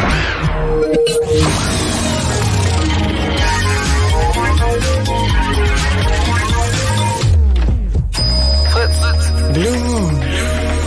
Die zwei Sprechstunden. Heute ist Chaos Radio, das 164. Eine halbe Stunde haben wir noch. Und der Typ, der seinen Rechner gerade auf dem Pult des Nachrichtenmanns hatte stehen lassen, ist Andreas vom Chaos Computer Group. Guten Abend. Das bin Icke. So sieht's aus. Äh, Außerdem ist noch Henrik da Hallo. und als Mann vom Fach der Simon. Hallo zurück. Guten und Abend. es geht heute noch eine halbe Stunde um Schließsachen. Also wir haben schon über Türen gesprochen, über Schlösser, über wie die Tür selber aussehen muss, über Elektronik, die bei Türen mit am Start ist, über Autos, über Fahrradschlösser und jetzt haben wir noch zwei Anrufer. Mal gucken, was die noch dazu beizutragen haben. Das ist als erstes der Paul. Hallo Paul. Wunderschönen guten Abend. Na, hast du eine Tür aufgemacht oder ist eine Tür zugegangen? Ähm, ja, sie ist mir zugegangen, wir haben sie aufgemacht. Und zwar unsere alte Tür bei meinen Eltern. Ähm, die war so ein bisschen älter und da gab es zwischen Tür und Türrahmen so einen ja, halben Zentimeter Platz. Und mit jedem bisschen stabileren Gegenstand konnte man die relativ leicht aufmachen. Also Schraubenzieher haben wir benutzt, ähm, Spaten, über Wäscheklammer, eigentlich so alles. Das heißt, ihr habt, ihr habt keine Schlüssel mehr dabei gehabt, sondern ihr habt Richtig. einfach immer so ein als Sport gemacht, Ähm, jetzt den Nicht wirklich, also man hatte ja nur die Schlüssel eher draußen äh, drinnen vergessen und dann musste man ja irgendwie wieder reinkommen und irgendwo zu Bekannten laufen und Schlüssel holen war irgendwie scheiße, deswegen, naja, in den Schuppen gegangen, irgendwie das nächstbeste genommen und dann eine halbe Minute später nicht mal war die Tür offen. Aber bei euch eingebrochen ist nicht mal worden. Nö, nie. Doch einmal, aber das war, da haben sie das Fenster eingeworfen. Ihr Blödmänner, ihr hättet doch einfach durch die Tür gehen können. Na, richtig, gut. richtig. Na gut, die war, die war zu dem Zeitpunkt abgeschlossen, also das durfte sie nicht sein. Also abgeschlossen durfte sie nicht sein, aber Aber ansonsten, halber Zentimeter, nicht schlecht. Und hast du dann, äh, seitdem ist dir das so egal oder achtest du jetzt ein bisschen mehr darauf, dass die Tür ein bisschen enger schließt? ähm, nee, wir haben jetzt eine neue und das geht jetzt. Also Kumpel von mir, der ist dann irgendwie ab und zu, wenn meine Eltern nicht da waren, auch gekommen und ähm, ich wohne hier, war im oberen Stockwerk, Klingel ist kaputt gewesen und naja, dann ist der einfach, hatte mal eine Schraubenzieher dabei, damit er reinkommt. Nicht schlecht. Da muss man den Schlüssel, nicht mehr unten draußen vorm Stein verstecken. Richtig. Also gerade bei Haustüren ist die Toleranz immer Wahnsinn. Äh, Weil die so abgenutzt sind? Also ist das sagen, ist das ja, eingebaut Wetter, oder ist das schwer, groß, wackelig, äh, kümmert sich auch manchmal keiner drum. Also es gibt ja äh, Müllkutscher, die ja eigentlich immer einen Schlüssel haben, die Mhm. einfach eine Karte haben, weil es schneller geht, als den Schlüssel rauszusuchen. Habe ich schon gesehen. Die machen das. Ich habe ähm, ähm, Paul, erstmal vielen Dank Ja, für deine bitte. Haustür und äh, viel Spaß damit noch. Danke. Bis dann, tschüss. Ja, schönen Abend auf, tschüss. Ähm, bei uns an der Haustür ist neben der Tür ein Schloss in die Wand eingelassen und wir haben einen Sommer. Hat das irgendwas mit Müllmännern, Postkutschern oder irgendwas zu tun? Schloss an der Wand ist die Feuerwehr. Also es ist meistens ein kleines rundes Röhrchen, ein sogenannter Schlüsseltresor. Und da ist so eine Standardschließung der Feuerwehr drinne, ähm, meistens der lokalen Feuerwehr. Und ähm, da liegt dann ein Schlüssel von der Haustür, von der Kellertür, wahrscheinlich von den Anschlussräumen drinne. Ah, okay. Eventuell auch von deiner Wohnung. Was? Oh mein Gott. Na klar, die müssen überall ran. Aber sie sagen, das, da kommt nur die Feuerwehr ran. Ähm, ja. Ne, also es ist Oder ein Lockpicker. Es ist ja okay. Das wäre meine nächste Frage gewesen. Mann, ihr könnt nicht gleich alles wegnehmen. Also gedacht ist es, dass nur die Feuerwehr rankommt und nicht die Post oder sozusagen die Müllmänner irgendwie dafür auch Schlüssel haben. Die Post hat eigene Schlüsselfächer. Wie auch jetzt für für für das Haus oder Für wie? die Haustür zumindest. Die müssen ja an den Briefkasten rankommen. Du hast dich doch sicherlich schon mal gewundert, wie die Post bei dir in den Briefkasten kommt. Nee, nicht, weil die Postleute immer so einen äh, großen Schlüsselring dabei haben, wo irgendwie 30.000 Schlüssel dran sind. Also ich habe gerade nach einem Foto äh, geschaut, ich habe es leider nicht gesehen. Eine Hausecke, die ich mal fotografiert habe, an der sieben solcher Schlüsseltresore an der Wand waren. Es sah etwas durchlöchert aus und wild, weil es war bei jedem Schlüsseltresor ein anderes Produkt. Größe, Farbe, Bauform. Okay. Das heißt, man sollte sich mal erkundigen, was im Schlüsseltresor drin liegt und welches Fabrikat das Schloss ist, was den Schlüsseltresor verschließt. Wenn man ruhig schlafen möchte, lieber nicht. Äh, okay, dann lasse ich das lieber und nehme stattdessen den äh, Ray. Hallo, guten Abend. Ja, hallo. Du bist auch äh, vom, vom Chaos Computer Club, allerdings aus München. Genau, ich bin hier vom CCC München und ich wollte mal anrufen und ein bisschen was über unsere Schließanlage erzählen, weil wir einen elektronischen Selbstbau bei uns verwenden. Uh, na dann erzähl mal. Ja, also vielleicht erstmal kurz zur Motivation. Ich meine, ihr habt ja schon ein bisschen über elektronische Schließsysteme geredet. Sind alle scheiße. Genau, euch da alle auf die Scheiße. Größtenteils natürlich mechanisch sind erstmal scheiße, haben viele Schwächen. Und der große Kritikpunkt, den wir halt natürlich hatten als CCC, ist, dass die alle keine Open Source Krypto verwenden. Wir haben auch auf, auf äh, Schlossmessen, dass in München die Security schon ab und zu, wo viele Hersteller sich die Hand geben, mal Hersteller angesprochen, äh, wollt ihr nicht mal einen offenen Krypto äh, verwenden? Ich meine, alle Online-Banking-Systeme verwenden offenen Krypto, das kann so schlecht nicht sein. Aber die haben offenbar alle riesige Angst davor, dass wenn der Krypto bekannt ist, das irgendwie ihrem Ansehen schadet. Na, vor allen Dingen ist es weniger ein Schutz gegen Einbrecher bei diesem System, sondern in der Regel ist es ein Schutz vor den eigenen Kunden, dass also die Kunden, man Kundenbindung hat, dass man nämlich Nachschlüssel oder zusätzliche Karten nur vom gleichen Hersteller beziehen kann. Genau, aber Deswegen sie könnte ja jemand am Ende sich eigene Tokens machen, Genau. müsste nicht die teure Programmiersoftware verwenden oder irgendwie sowas. Aber die verkaufen das natürlich als Sicherheitsfeature. Meine Lieblingsaussage wäre, sie war ganz stolz darauf, dass selbst das BSI nicht den ganzen Code gesehen hat. Tja, also das ist wirklich so. Wir, mit NDA geben wir ein bisschen raus, aber niemandem haben wir bisher alles gegeben. Und das, also das ist einfach sowas von lächerlich, dass wir gesagt haben, es gibt kein einziges kommerzielles Produkt, das man verwenden kann. Das Problem ist, es gibt halt auch kein einziges mechanisches Produkt, das man verwenden kann. Weil gerade wenn man so einen, so einen Clubraum oder sowas hat, da kommen mal Schlüssel, gehen verloren, ja. Und mechanische Schlüssel kann man nicht ungültig machen. Und wie habt ihr es dann letztendlich gelöst? Und da haben wir gesagt, ja, wir brauchen Elektronik und wir müssen sie selber programmieren. Und wir haben dann im Prinzip, gut, wir haben noch ein Schloss in der Tür, weil wir gesagt haben, Elektronik kann auch versagen. Ne? Aber dieses Schloss ist ein relativ sicheres und der Schlüssel hängt halt irgendwo hinterlegt in Bankschließfächern versiegelt und so weiter und wird hoffentlich nie gebraucht. und an der Innenseite des Schlosses haben wir so einen Motor montiert, den gibt es sogar also als Fertigprodukt relativ billig für den, für den Heimbereich. Der ist original so gedacht, dass man den mit so einem Funkschlüssel bedient und dann tut er den Motor aufmachen. Also quasi arme Leute Funkschließung. Die haben wir natürlich erstmal komplett abgeklemmt. weil das ist ja wahrscheinlich auch mindestens genauso sicher. Ich nehme an, das macht 433 Megahertz unverschlüsselt oder sowas. Na, will ich, jetzt nicht gesa- will ich jetzt nicht gesagt haben, aber auf jeden Fall kann man die natürlich nicht trauen, haben das also abgeklemmt ja. und haben stattdessen dann einen Mikrocontroller drangehängt, den wir mit einer Phonera ansteuern. Mit einer was? Einer Phonera, das ist so ein WLAN-Router, den man schön mit Linux versehen kann. Ah ja. Und jetzt haben wir es halt so gemacht, dass jeder einen SSH-Schlüssel hat, den er auf sein Handy spielen kann, da hat er sein Putty drauf oder sowas. Und wenn man sich mit einem bestimmten Login und seinem SSH-Schlüssel authentifiziert, dann wird halt über den Mikrocontroller dieser Motor angesteuert und die Tür geht auf. Oh mein Gott, das ist aber nicht total kompliziert. Also Stichwort User-Akzeptanz, das heute schon mal bei Netzhautfotografie gefallen ist. Ja, also sagen wir es immer. Erstens ist natürlich, also mit dem, mit dem Handy die Tür aufsperren unter beim Chaos Club. Also das ist ja wohl die Geek-Akzeptanz schlechthin. Okay, Also zugegeben. meine, was, was gibt es Cooleres? Es ist natürlich ein bisschen umständlich, wobei man dazu sagen muss, man sperrt das natürlich jetzt nicht alle fünf Minuten auf und zu. Ne, in der Regel, der Erste, der in den Club halt kommt, muss aufsperren. Man kann die Tür von innen auch noch von Hand öffnen. Man kann die, wenn sie einmal aufgesperrt ist, ja sowieso. Buh. Wir, sperren- wir sperren uns in der Regel nicht ein, wenn wir drinnen sitzen. Alles klar. Also man kann natürlich innen aber auch an so einem Rad drehen. Ja. Und zum Zusperren haben wir es auch so gemacht, dass man gar keinen Schlüssel braucht, sondern kann man innen einen Knopf drücken, dann ist auf, auf Zusperren geschaltet und wenn man die Tür dann äh, zufallen lässt, wird über einen Read-Kontakt erkannt und der Motor sperrt ab. Ah ja. So, äh, dann hier kleine sportliche Herausforderungen an die Damen äh, und Herren aus Berlin. Wie sieht's denn aus? Äh, wie angreifbar ist das System dann? Ich meine, wir haben, ihr habt heute über jedes Schloss schon einen Angriff gefunden. Na, im Zweifelsfall Tür eintreten. Ja, okay, abgesehen davon, wir reden doch über zerstörungsfrei. Man würde dann in dem Fall natürlich den, äh, den Phonera oder so angreifen. Man weiß ja nicht, wie aktuell die Software ist, die da drauf läuft. Und äh, SSH hat er in der Genau, oder eins, Vergangenheit. eins der vielen Telefone, die dazu verwendet werden, das aufzumachen. oder genau, die Telefone, das haben wir ja auch jetzt häufiger gesehen. Da muss Ja man gut, das ist natürlich ein Problem, wobei natürlich der Vorteil davon natürlich auch ist, dass man einen SSH-Schlüssel in der Regel, und das ist bei uns eigentlich mal, wir können es nicht überprüfen, man kann es natürlich abschalten, aber die Leute sollen natürlich ihren SSH-Key mit einem Passwort versehen.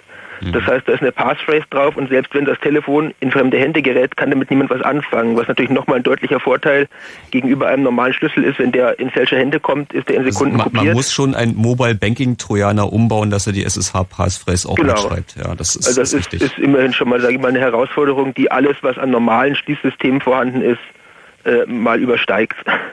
Weil der Punkt ist halt auch einen mechanischen Schlüssel, da haben wir, wir haben ja in München auch, sage ich mal, aktive SSD-V-Gruppe, die zum Beispiel auf der letzten H ja auch über mechanische Schließsysteme und deren Nachmachen äh, referiert hat. Und es gibt quasi überhaupt kein mechanisches Schließsystem mehr, wo man nicht in der Lage ist, einen Schlüssel zu kopieren, unerlaubt. In, inwiefern kopieren? Ja, das heißt, wenn man einen Schlüssel in die Hand bekommt, normalerweise heißt, da ist eine Sicherungskarte, Schlüsseldienst kann den nicht nachmachen und so weiter. Aber alle verfügbaren mechanischen Schlüssel, also ich weiß nicht, Ausnahmen möchte es geben, aber eigentlich alles, was wir kennen, kriegt man ohne Hilfe des Herstellers kopiert. Ja, also das heißt, wenn ein Schlüssel auch nur mal kurze Zeit in fremder Hand ist, kann man davon ausgehen, dass eine Kopie existiert. Also das übliche Verfahren ist, dass man so einen Abdruck macht in einer Masse, die nicht unähnlich der ist, die man immer ins Gesicht geschmiert bekommt, wenn man irgendwie, keine Ahnung, eine Zahnspange oder eine Krone oder sowas beim Ja gut, das Zahnarzt ist die, bekommt. die Abgussmethode. Es gibt natürlich auch Sachen, die haben Magnete drin, die galten Ja. bis vor kurzem als unkopierbar. Da haben wir uns ein bisschen mit beschäftigt, haben es halt auch hinbekommen. Das war, was wir auf der H vorgestellt haben. Äh, äh, äh, lang, langsam, langsam für alle Leute, die nicht dabei waren. Also es gibt Schlüssel, da sind Magneten drin, die Da machen sind was. Magneten drin, genau. Und deren Orientierung, und das ist nicht Nord-Süd, sondern das sind so gedrehte Magneten, gibt den Schließcode an. Also da gibt es theoretisch dann auch 16 Millionen Schließungen. Und man kann sie halt optisch nicht auslesen, aber man kann eine Magnetlesekarte drauflegen und so weiter. Also der, die Quintessenz ist einfach, keines dieser mechanischen Systeme ist nicht kopierbar. Ah ja. Was Und hast, du für, was, hast, was hast du für ein Schloss an der Wohnungstür? In der, in der Wohnung habe ich ja nichts Gewichtiges. Da habe ich ein ganz normales, normales da hast du dein Handy, mit dem der Club aufgeht. Geschickt der Frage aus dem Weg gegangen. Da ist doch eine Passphrase drauf. Ah ja, na gut, ähm, damit beschäftigen wir uns das nächste Aber Mal. zu dem, zu dem Punkt Tour eintreten habt ihr natürlich recht. Das Mechanische ist natürlich immer, was man, was man, sage ich mal, niederrangig da betrachtet. Uns ging es erstmal darum, dass man, dass wir sagen wollen, äh, wir wollen erkennen, wenn jemand im Club war. Ne? Also dass man Fenster eintreten kann, äh, wir sind jetzt nicht im zehnten Stock oder sowas, ja. Da kann man Fenster einschlagen, man kann die Tür sicherlich eintreten mit genug Gewalt. Das geht ja quasi immer. Also ein so gesichertes Gebäude gibt's ja quasi kaum. Das müsste erst noch gebaut werden. Ray, na dann, viel Spaß beim, äh, wie war das dann? Muss man mal Passwort eingeben, bevor die Tür aufgeht? Naja, gut. Muss man, passt, äh, gut, aber muss man ja auch bevor der Rechner aufgeht, oder? Das stimmt. Na denn, viel Spaß und bis dann. Dankeschön. Tschüss. So, und dann haben wir noch den Sven. Der hat noch eine Frage. Hallo Sven. Hallo?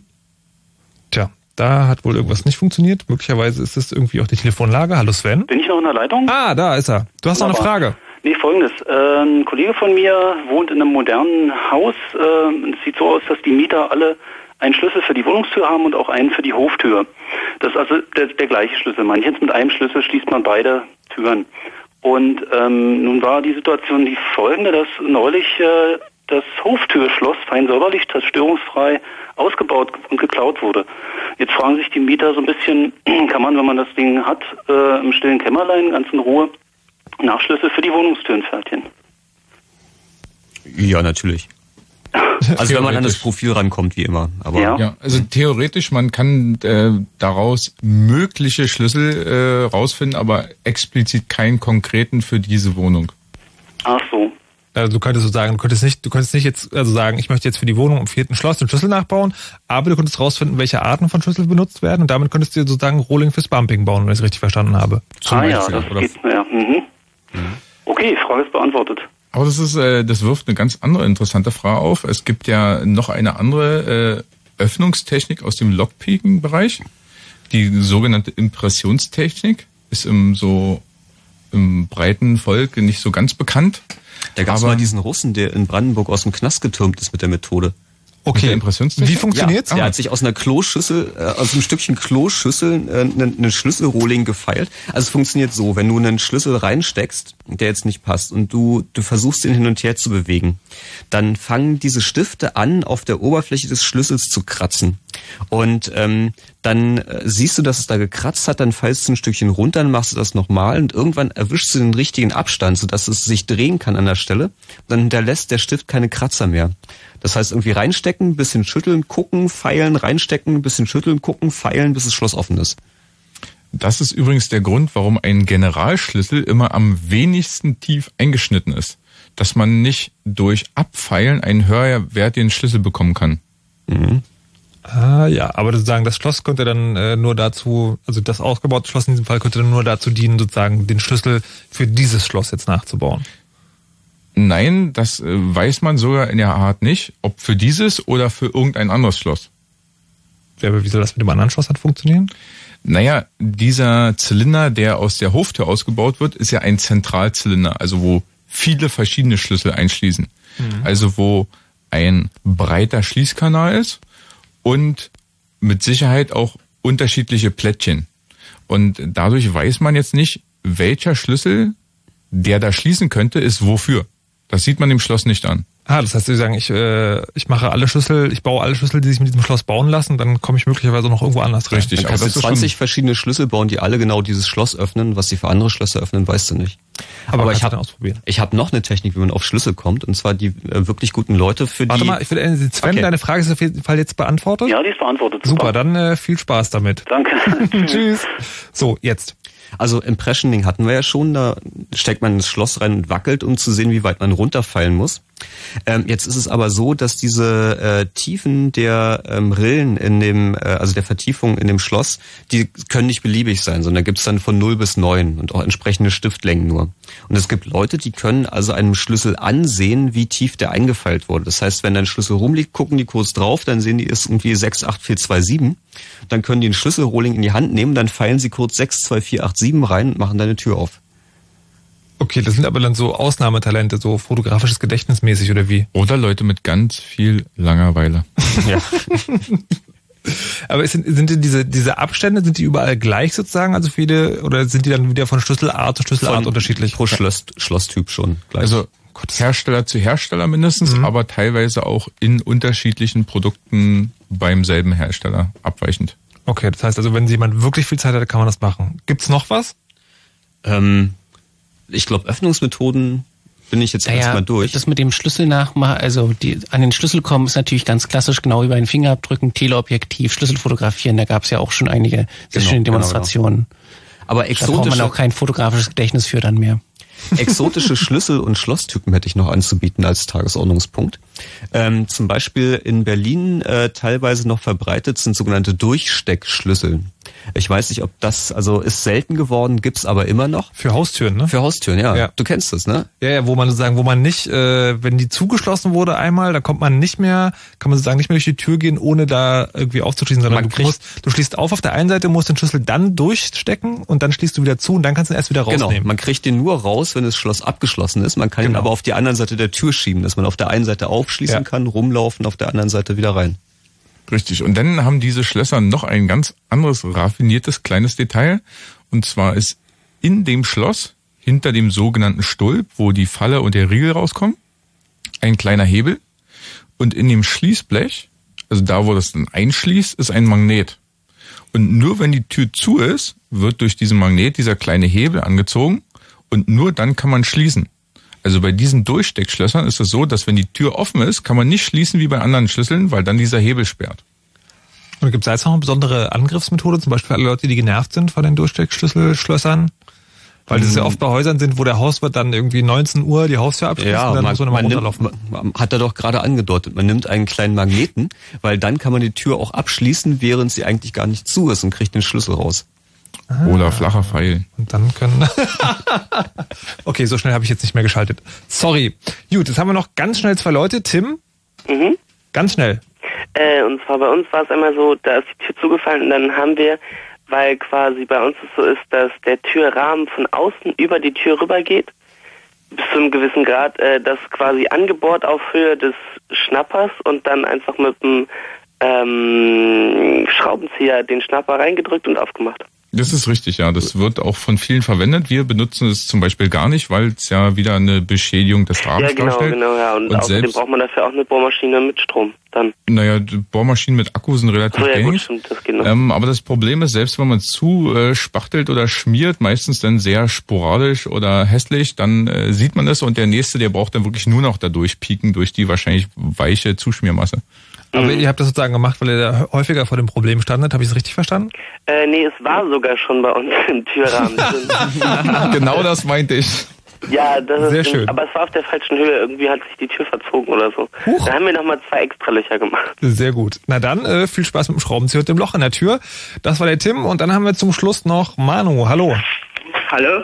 Du hast auch noch eine Methode zum Schlösser öffnen. No, und zwar, ähm, da müsst ihr immer äh, Dings aufmachen, da müsst ihr eine Colaflasche, müsst ihr richtig Coca-Cola nehmen. No? Und äh, immer von oben reinfahren und dann kriegt ihr das Schloss mit rum, weil die ist irgendwie so komisch gewölbt und durch die schräge, äh, durch das schräge Abschneiden kriegt man das dann wieder auf. Habe ich jetzt nicht verstanden. Ich auch nicht. Wenn du von Coca-Cola oben so ein Stück abschneidest, tust du das immer halbieren und da kannst du das in die, in die Tür reinfahren und da hast du die Rundung drum und dann immer runterziehen und durch die Ah. Schräge kriegst du das dann auf. Sozusagen statt der Karte eine Coca-Cola-Flasche. Richtig, das hatten wir vorhin schon mal angesprochen, ja. Das geht in der Tat, weil das Material der Colaflasche äh, dafür sehr gut geeignet ist. Also es kommt drauf an. Ich habe schon probiert. Es war natürlich keine Coca-Cola-Flasche, sondern was ich nur gerade dabei hatte. Es war aber auch gerundetes Plastik und das hat nicht funktioniert. Daran hat's gelegen. Okay, zum allerletzten möchte ich noch zu einem, äh, zu einem letzten Typ Schlösser kommen. Das sind diese Notebook-Schlösser, mit denen man sozusagen Notebook einer Bibliothek oder einer Uni anschließen kann. Oh ja, Und da gab gut. es vor ein paar Jahren diesen schönen Hack mit dem, ähm, mit dem Klopapier. Also einfach ein Stück festes Pappe reinnehmen und so lange wackeln, bis das Schloss von alleine aufspringt. Oder Stifthülsen gehen dafür wohl auch ganz toll. Ist das immer noch so? Ja. Würde ich davon ausgehen. Also die haben sich Das da- ist prinzipbedingt. Ja, aber das, das war doch sozusagen, damals gab es auch irgendwie tausende YouTube-Videos und äh, ich dachte, hätten die sich die mal was Neues ausgedacht. Ja, glaubst du, davon sind die Verkaufszahlen dieser Schlösser zurückgegangen? Äh, nein, und ich dachte, das liegt daran, dass sie sich was Neues ausgedacht haben. Nein. Ah, du hast zu viel gedacht. Ja, das könnte möglicherweise der Fall gewesen sein. Gut, ähm, tja, jetzt haben wir noch quasi zwei Minuten. Ähm, wa- was empfiehlt man jetzt? Leute? Das ist ja da, am Ende eines solchen Chaosradios steht man da und denkt so, okay, es ist alles kaputt. Und deswegen möchte ich sozusagen nochmal die Frage vom Anfang wiederholen. Wir müssen jetzt nicht irgendwie alle angsterfüllt hinter un- unseren Wohnungstüren kauern und denken, oh Gott, da kommt gleich jemand rein. Also ganz wichtig ist auf jeden Fall zweimal abschließen. Viele Leute gehen einfach runter und ziehen die Tür hinter sich zu, weil sie ja nun mal einkaufen gehen.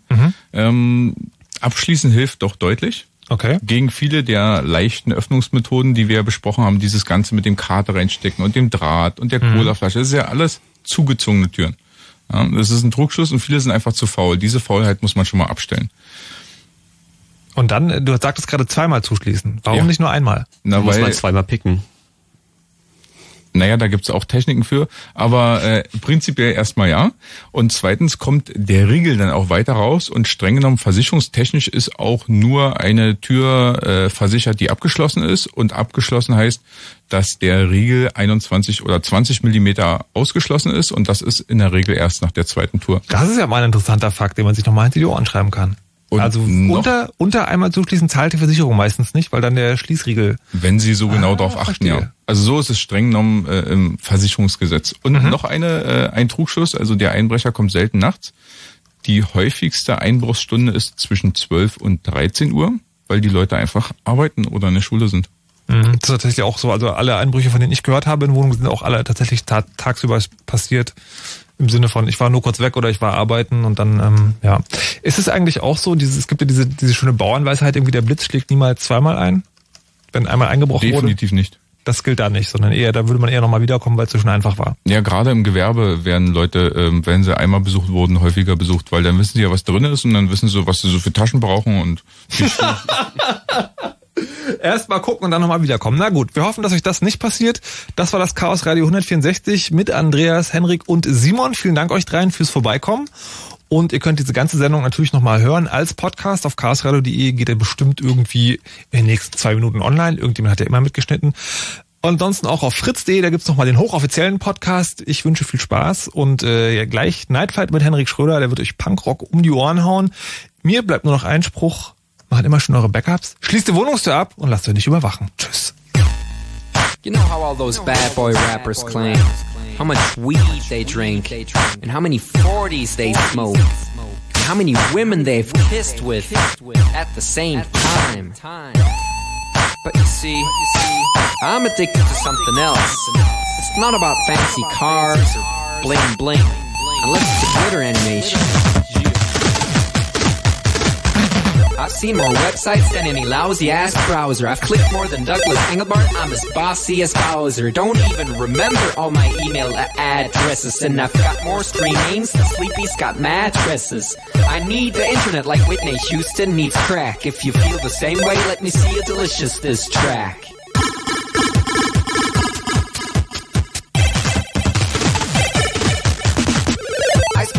Time online than Tim Berners-Lee. When I go to a club, it's mostly a surf club, you see. I've Cal paid more money than you've got pictures on Flickr. They call me the Uber YouTuber, MySpace clicker. I love amateur homepages and dirt style design. The interweb's a ghetto full of gustatory crime. Cross your fingers, make your hand look like a W and holla website.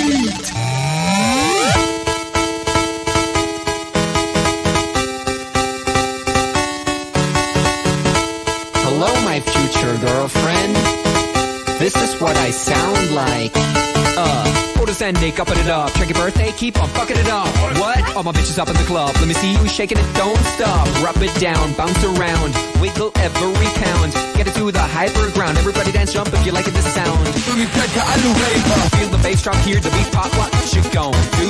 When it's time to take off, climb the rooftop, jump out of your shoe. It goes oohs, oohs, heavy face balloons, unfadable folky tunes, dance moves from shitty cartoons, really hot wounds lustful with the whole sweaty nation. That seems out of the wrong medication. Rave invasion, it's a beat thing. Moin, kein Punkt, kein 1, 2, 3, 4, 5, 6, 7, 8, 9, 10,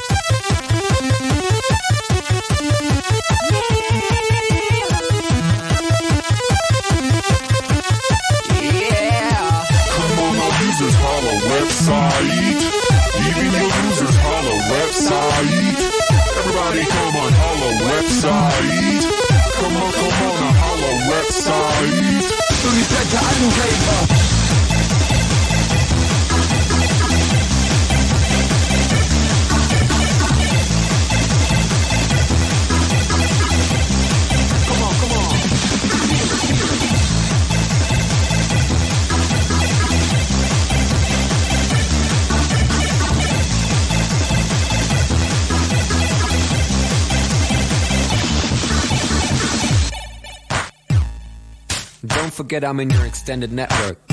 Biatch. X force 2000. Bäh.